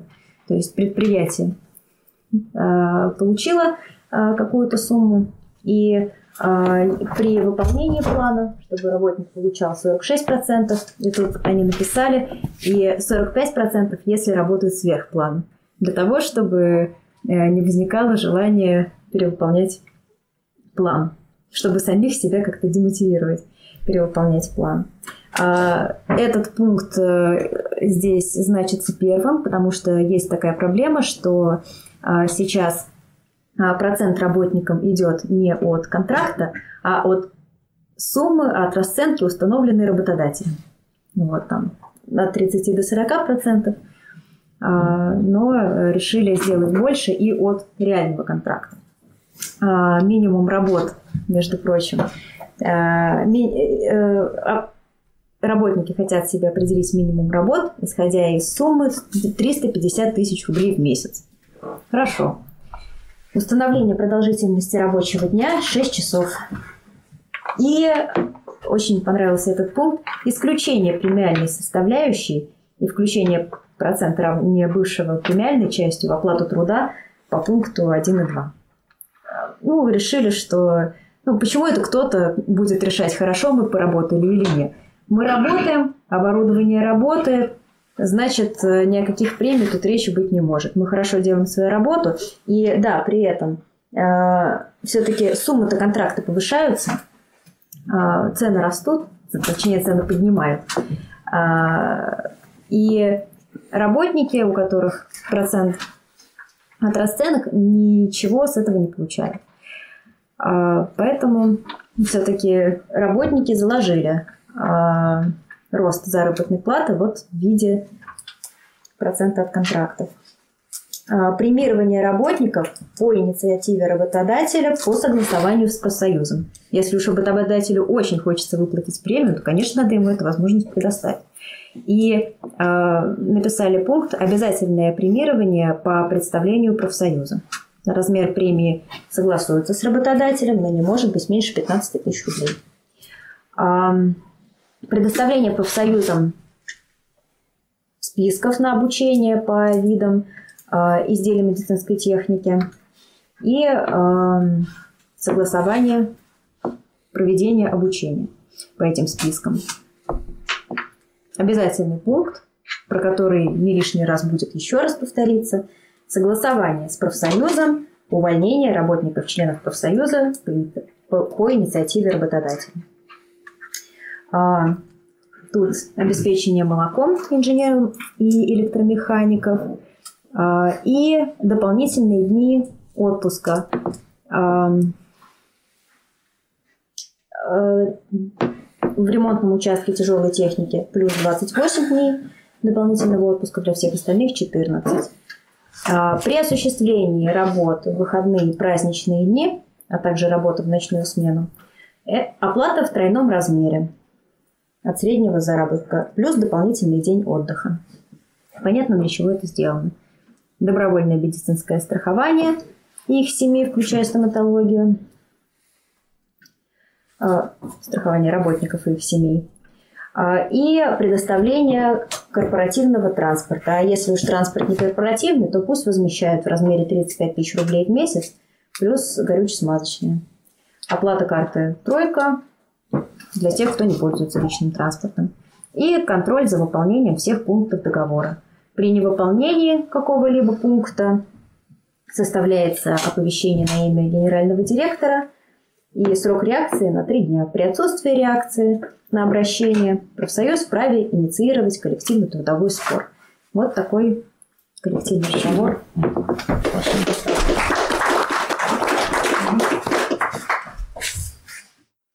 Я уже представлялся, Лазарев Вячеслав, был Инпредсервис. Ну, мы занимаемся. Наша функция – это обслуживание, ремонт помещений для иностранных представительств. А, также, как многие говорят, а, значит, в последнее время, да, есть такая тенденция, что организация все хуже, хуже организация работ. Сроки уменьшаются, объемы возрастают, снабжение никуда не годится, материалы плохие, инструменты плохие. А техники безопасности вообще так очень приблизительно можно говорить. Вот. Ну, я могу об этом говорить благодаря федеральному закону 98-го, да? Спасибо, товарищи старцы. А, ну, суть в чем? что дальше уже некуда, потому что работу выполнять надо, надо делать помещение. Здесь уже никак без организации рабочего коллектива. Потому что рабочие это свою работу знают, но каждый знает свою именно. В этом проблема. То есть вот как все соединить вместе, чтобы, чтобы оно работало эффективно. Ну вот у меня пока проект только э, выжимки, да, с ссылками на статьи соответствующие. Чем я планирую заинтересовать рабочих, потому что как раз сейчас это они, мне кажется, они уже готовы воспринимать эту информацию, потому что условия ухудшаются, а многим идти некуда, кто кому-то в силу ну, кто-то чувствует на себе последствия этого повышения пенсионного возраста. Человек уже просто не может физически работать. Ну, что-то он еще может, конечно, делать, но идти ему точно некуда. Кто-то умеет просто только штукатурить стены. То есть люди уже и тут не хотят работать, но идти некуда. Но остается что? Только, только улучшать условия, да? Как, каким образом это? Ну, естественно, увольнение. Ну, во-первых, с чего у меня начинается э, выжимка? Основные положения проекта прогрессивного коллективного договора. И в скобках проект КД да, составлен инициативным комитетом, комитетом рабочих. Ну, я думаю, это на любом предприятии а, уместно написать, чтобы, чтобы рабочие, которые это прочитают, поняли, что уже есть какой-то инициативный комитет. Ну, он хотя бы в голове точно есть. Да. Но, по, по крайней мере, уже есть кого привлекать. Ну, то есть, э, к чему привлекать, да? Вот к какому-то а, коллективу уже сознательному. Да? Ну вот, увольнение только по согласованию. Э, и дальше, извините, идут э, просто перечисления статей Трудового кодекса тоже вот. Да, на, на основании чего вообще этот проект Трук пишет, написался. Увольнение только по согласованию с профсоюзом. Да, ну, ФЗ о профсоюзах, статья 12 КРФ, статья 82. Я об этом говорил в первом выступлении. Повышение минимального оклада до 100 тысяч рублей. Это тоже так, ну, условно, я не знаю сколько. Для начала, да? Тут статья 2, получается, по праве. Сейчас я, чтобы еще раз напомнить, ну, Статья 2. Ну, обеспечение права каждого работника на... А, ну вот, э, зарплата, которая обеспечивает достойное существование э, человека и его семьи. Да? Статья 41. 130, 135, там, ну все, о повышении реального содержания уровня заработной платы, о том, что это устанавливается коллективным договором можно прописать. Ежеквартальное повышение заработной платы на уровне инфляции, плюс 5%. Ежеквартально, понятно, что раз в год повысить менее выгодно, чем 4 раза в год. Потому что в среднем э, зарплата меньше будет. Так как цены повышаются постоянно, однократное повышение э, менее выгодно. Ну, это известно, в принципе. Вот. А оклад составляет 80% от заработной платы. Я тут даже пояснил, что премии должны быть материальным поощрением работников, добросовестно выполняющих свои трудовые обязанности, а не способом наказания.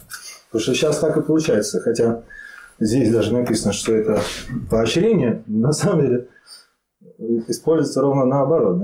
Никого не, по, не поощряют, просто либо платят всем, либо под угрозой снижения премии или их вообще отмены заставляют там, работников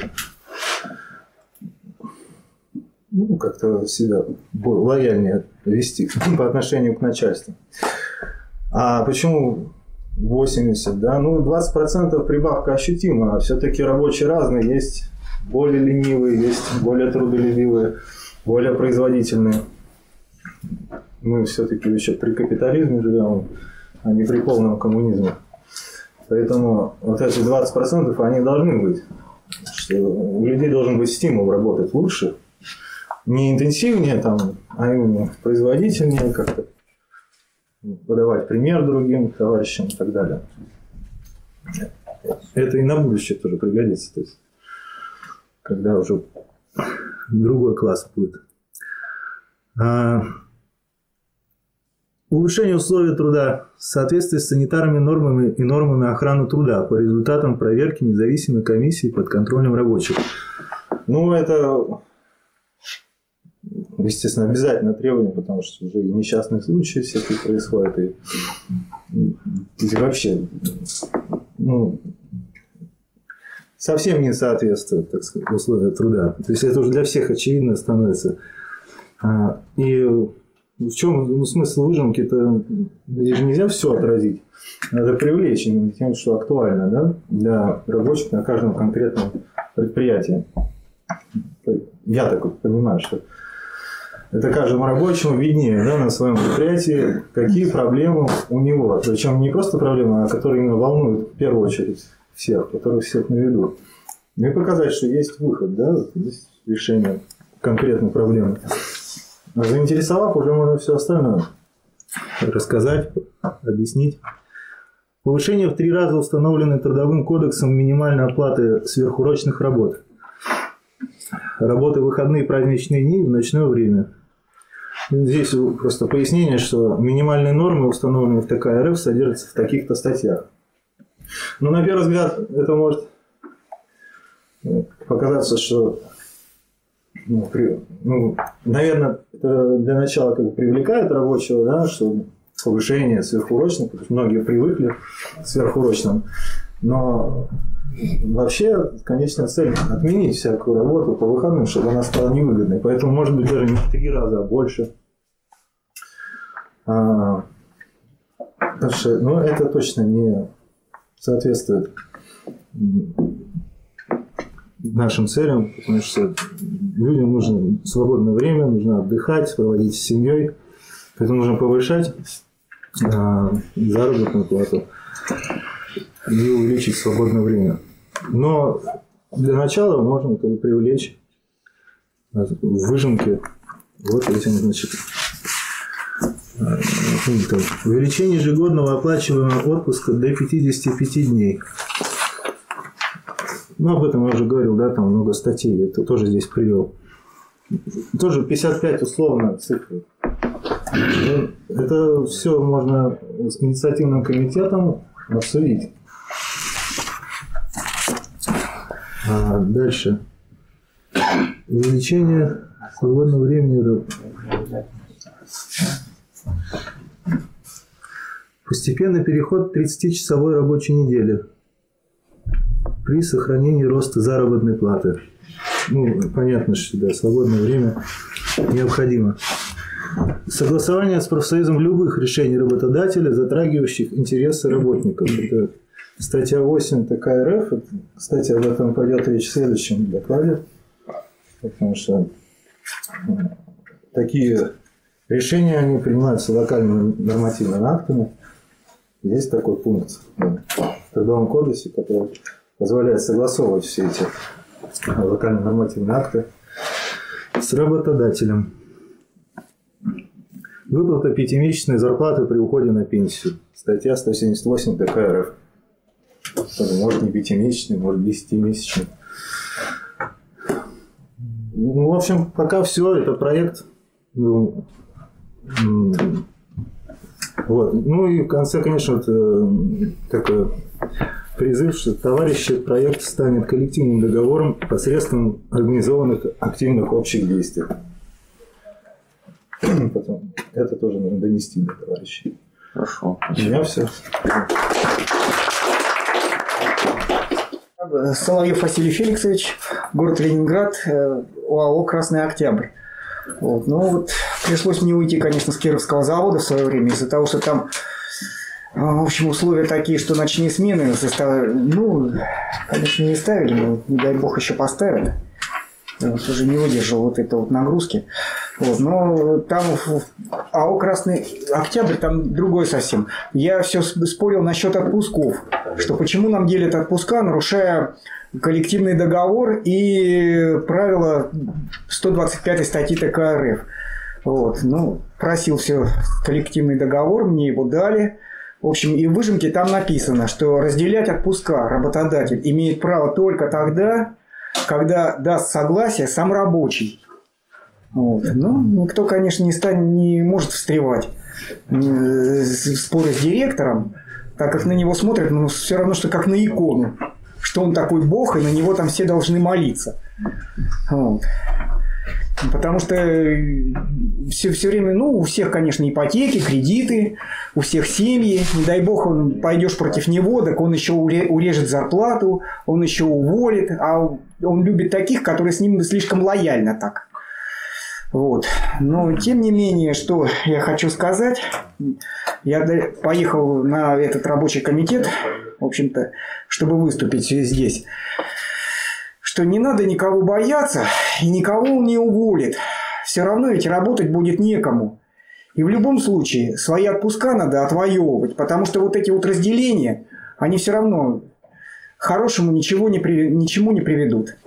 Вот Так. И читать надо внимательно кол договор, потому что там это все прописано. Так что-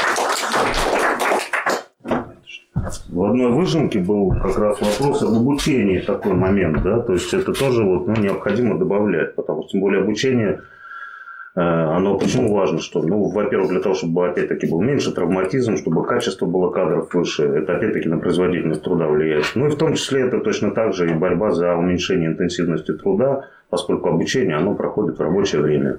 И, и, соответственно, обучение у нас, в принципе, бывает двух видов. Это регулярное для поддержания квалификации и регулярное обучение для повышения квалификации. Об этом тоже как бы стоило, может быть, всем на заметку взять.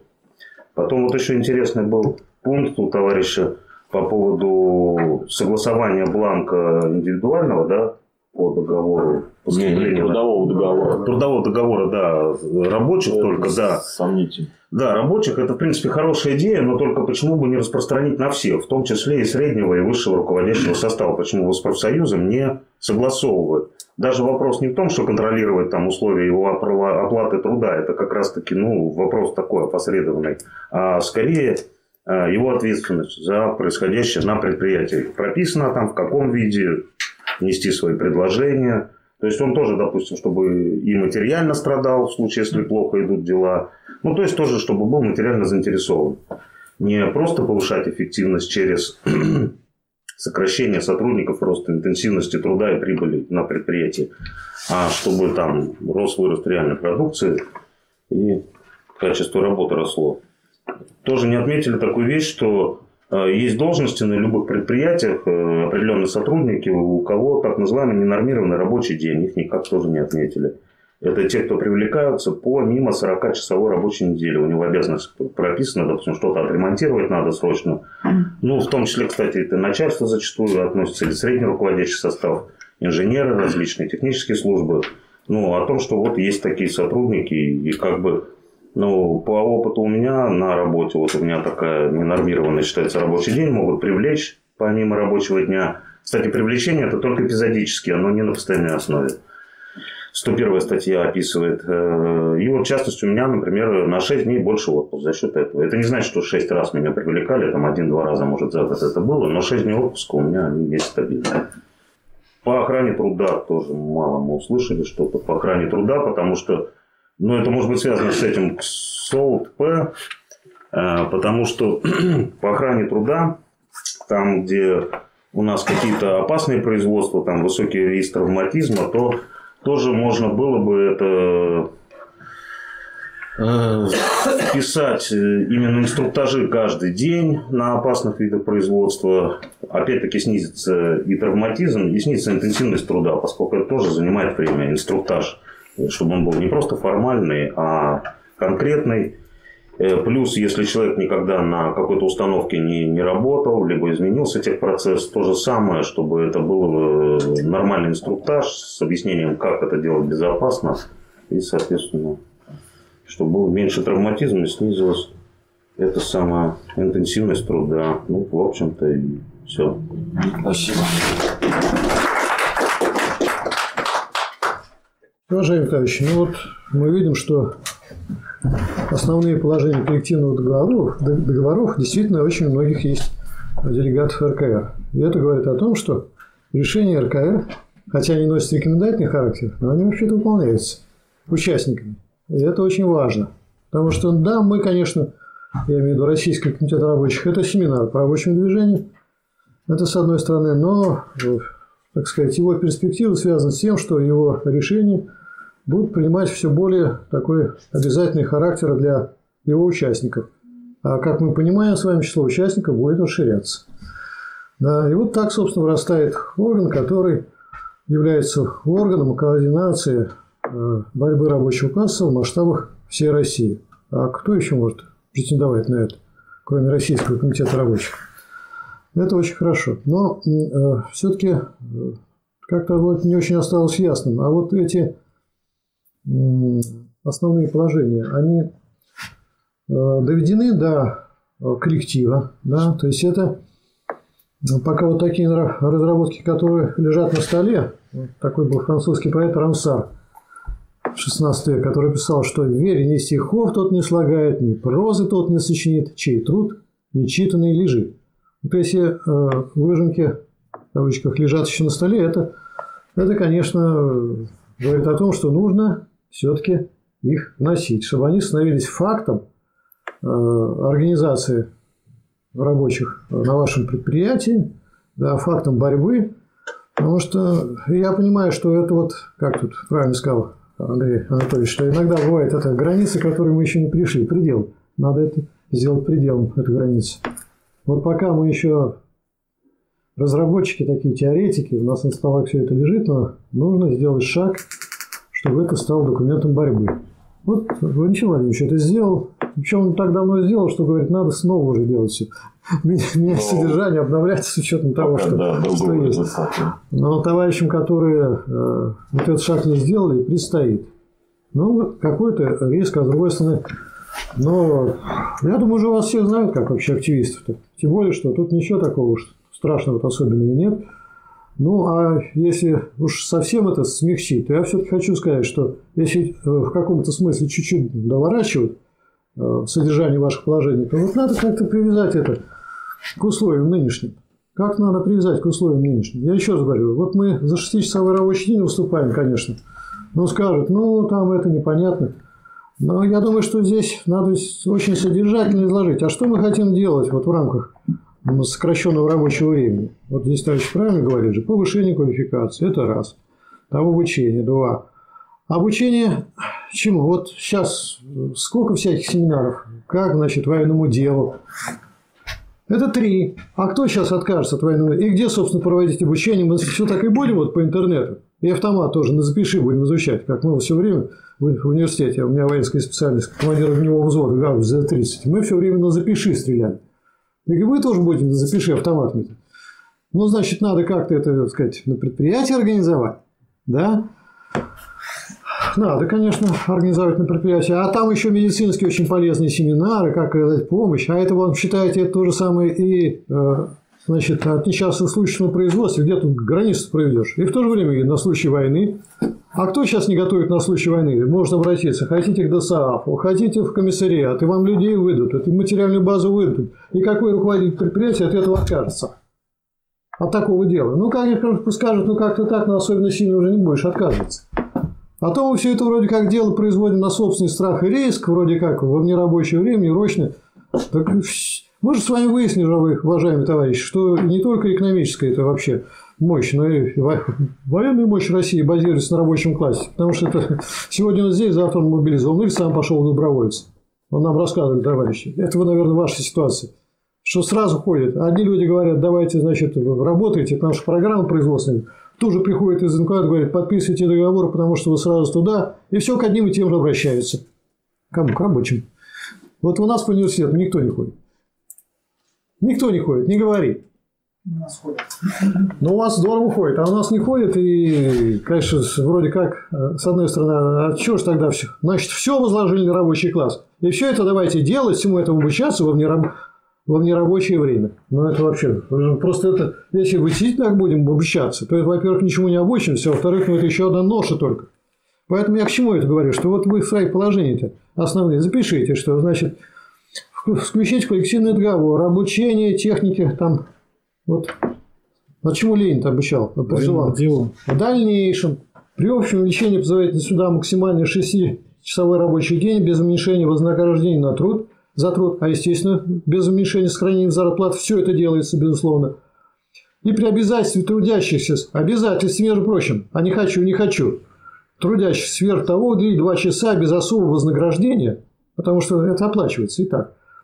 Теория ремесла, повышение квалификации, практи- практическому обучению технике государственного управления и военному искусству. Вот сейчас автомат, разборка, а почему только автомат, а почему наметы не изучить? Да мало ли какие специальности, кто будет готовить это дело? То есть, вот для чего, собственно, сокращалось. Раз вы коллективный договор, ведь что скажут? Ну, вы там отвлекаетесь туда-сюда. А это некоторое обязательство для товарищей рабочих, потому что вы коллективный договор – это взаимное обязательство. Работодатель вам предоставляет материальные условия, а вы обязаны это дело все, а не так, что ну вы, ребята, тут автоматами занимаетесь, а я пошел. Как ты пошел? Это тогда ты нарушаешь, это вот это тогда нарушение производственной дисциплины. Это ты пошел отгуливать. А если ты, сказать, в соответствии с коллективным договором в рамках формально рабочего времени все это делаешь, ничего ты не нарушаешь. А что это будет? А это будет 6-часовой или 7-часовой, уж как вы добьетесь? Да и какую регулярность ведете? Я еще раз говорю, что сейчас просто выходить с лозунгом 6-часовой рабочий день, это вот надо применить вот наши все лозунги к этому моменту. Вот к этому моменту. Техника безопасности, обучение техники безопасности, это, еще раз говорю, это, это в то же время обучение тому, что может пригодиться на фронте. И силы тогда сейчас появляются, и медики ходят, и семинары. Ну хорошо, даже у вас сил нет, ну хорошо. Но есть все-таки, наверное, какой-то экран, собрались все в зале, смотрим, как вот эту передачу. Но в рабочее время на производстве все в обязательном порядке. А потом что-то делаем. То есть я хочу сказать, немножко надо понять, что изменилась ситуация. И вот с учетом этой ситуации, она действительно потенциально может усилить ваши позиции. Потому что сейчас, если вы будете с этим выступать, а вам будут это не давать, то те, кто это вам делать не дает, они выступают против укрепления обороноспособности нашей страны. То есть они вроде как пособники врага. И не вроде как, а точно. Но вы только поставьте их в такое положение. Ну вот, э, поэтому я хочу сказать, что у нас, а то у нас получается очень мерно. Ну, вот как пять лет назад, ну кто-то впереди, вот вы впереди, кто-то вас догнал. Написать-то бумагу тяжело, что ли? Ну хорошо, люди узнали, что на предприятиях и так далее. Но, э, дорогие товарищи, ситуация все-таки изменилась, и мы должны это использовать, потому что если не мы будем использовать, тогда против нас. Вот как уже кто-то говорил, да, если мне скажут рабочие, кому говорили, что надо вторую смену, я останусь во вторую смену. То есть люди реагируют на это дело, они вот так проявляют свой патриотизм. А патриотизм надо проявлять по-другому немножко. Может, он на в третью останется, потом его понесут вперед ногами. Что это такое в перспективе? А вот вы рассказываете, вот вы же рассказываете про оборудование. Конечно же, нужно улучшать оборудование, да, этого добивать. Это тоже сейчас патриотизм. Находить средства, чтобы это делать, повышать производительность труда. Потому что эти рабочие, они мобилизованы, они работающие, а что-то приток не видно большого. То единственное, чем мы можем сейчас обеспечить, обеспечить всю эту производственную программу оборонную, и не сейчас, а это на годы придется обеспечивать, главным образом за счет повышения производительности труда. Так это тоже надо забить это дело. Обязать работодателя, обновлять это дело. Ну и даже, конечно, следить, чтобы не использовать для сокращения, для уменьшения заработной платы. Это уж тут надо это ухо востро держать. Они с удовольствием это сделают в конечном счете. Так что, дорогие товарищи, вот я думаю, что нам надо самим осознать, все в каком моменте мы действуем. И не просто так идет рутина, что так вот по заведенному порядку мы сказать, просто догоняем то, что сделали, а уметь это применить к сегодняшнему моменту. И вот на этом как-то тогда, ну, я думаю, что мы и выиграем. А что значит рабочий класс выиграет? Если все это будет проделано, то, конечно, и позиция России укрепится. Тут никакой фальши нет. Рабочий класс, значит, это самые заинтересованные силы в разгроме фашизма. И все, кто на этом пути стоят, они за рубежом или здесь стоят, должны это понять и почувствовать. Спасибо.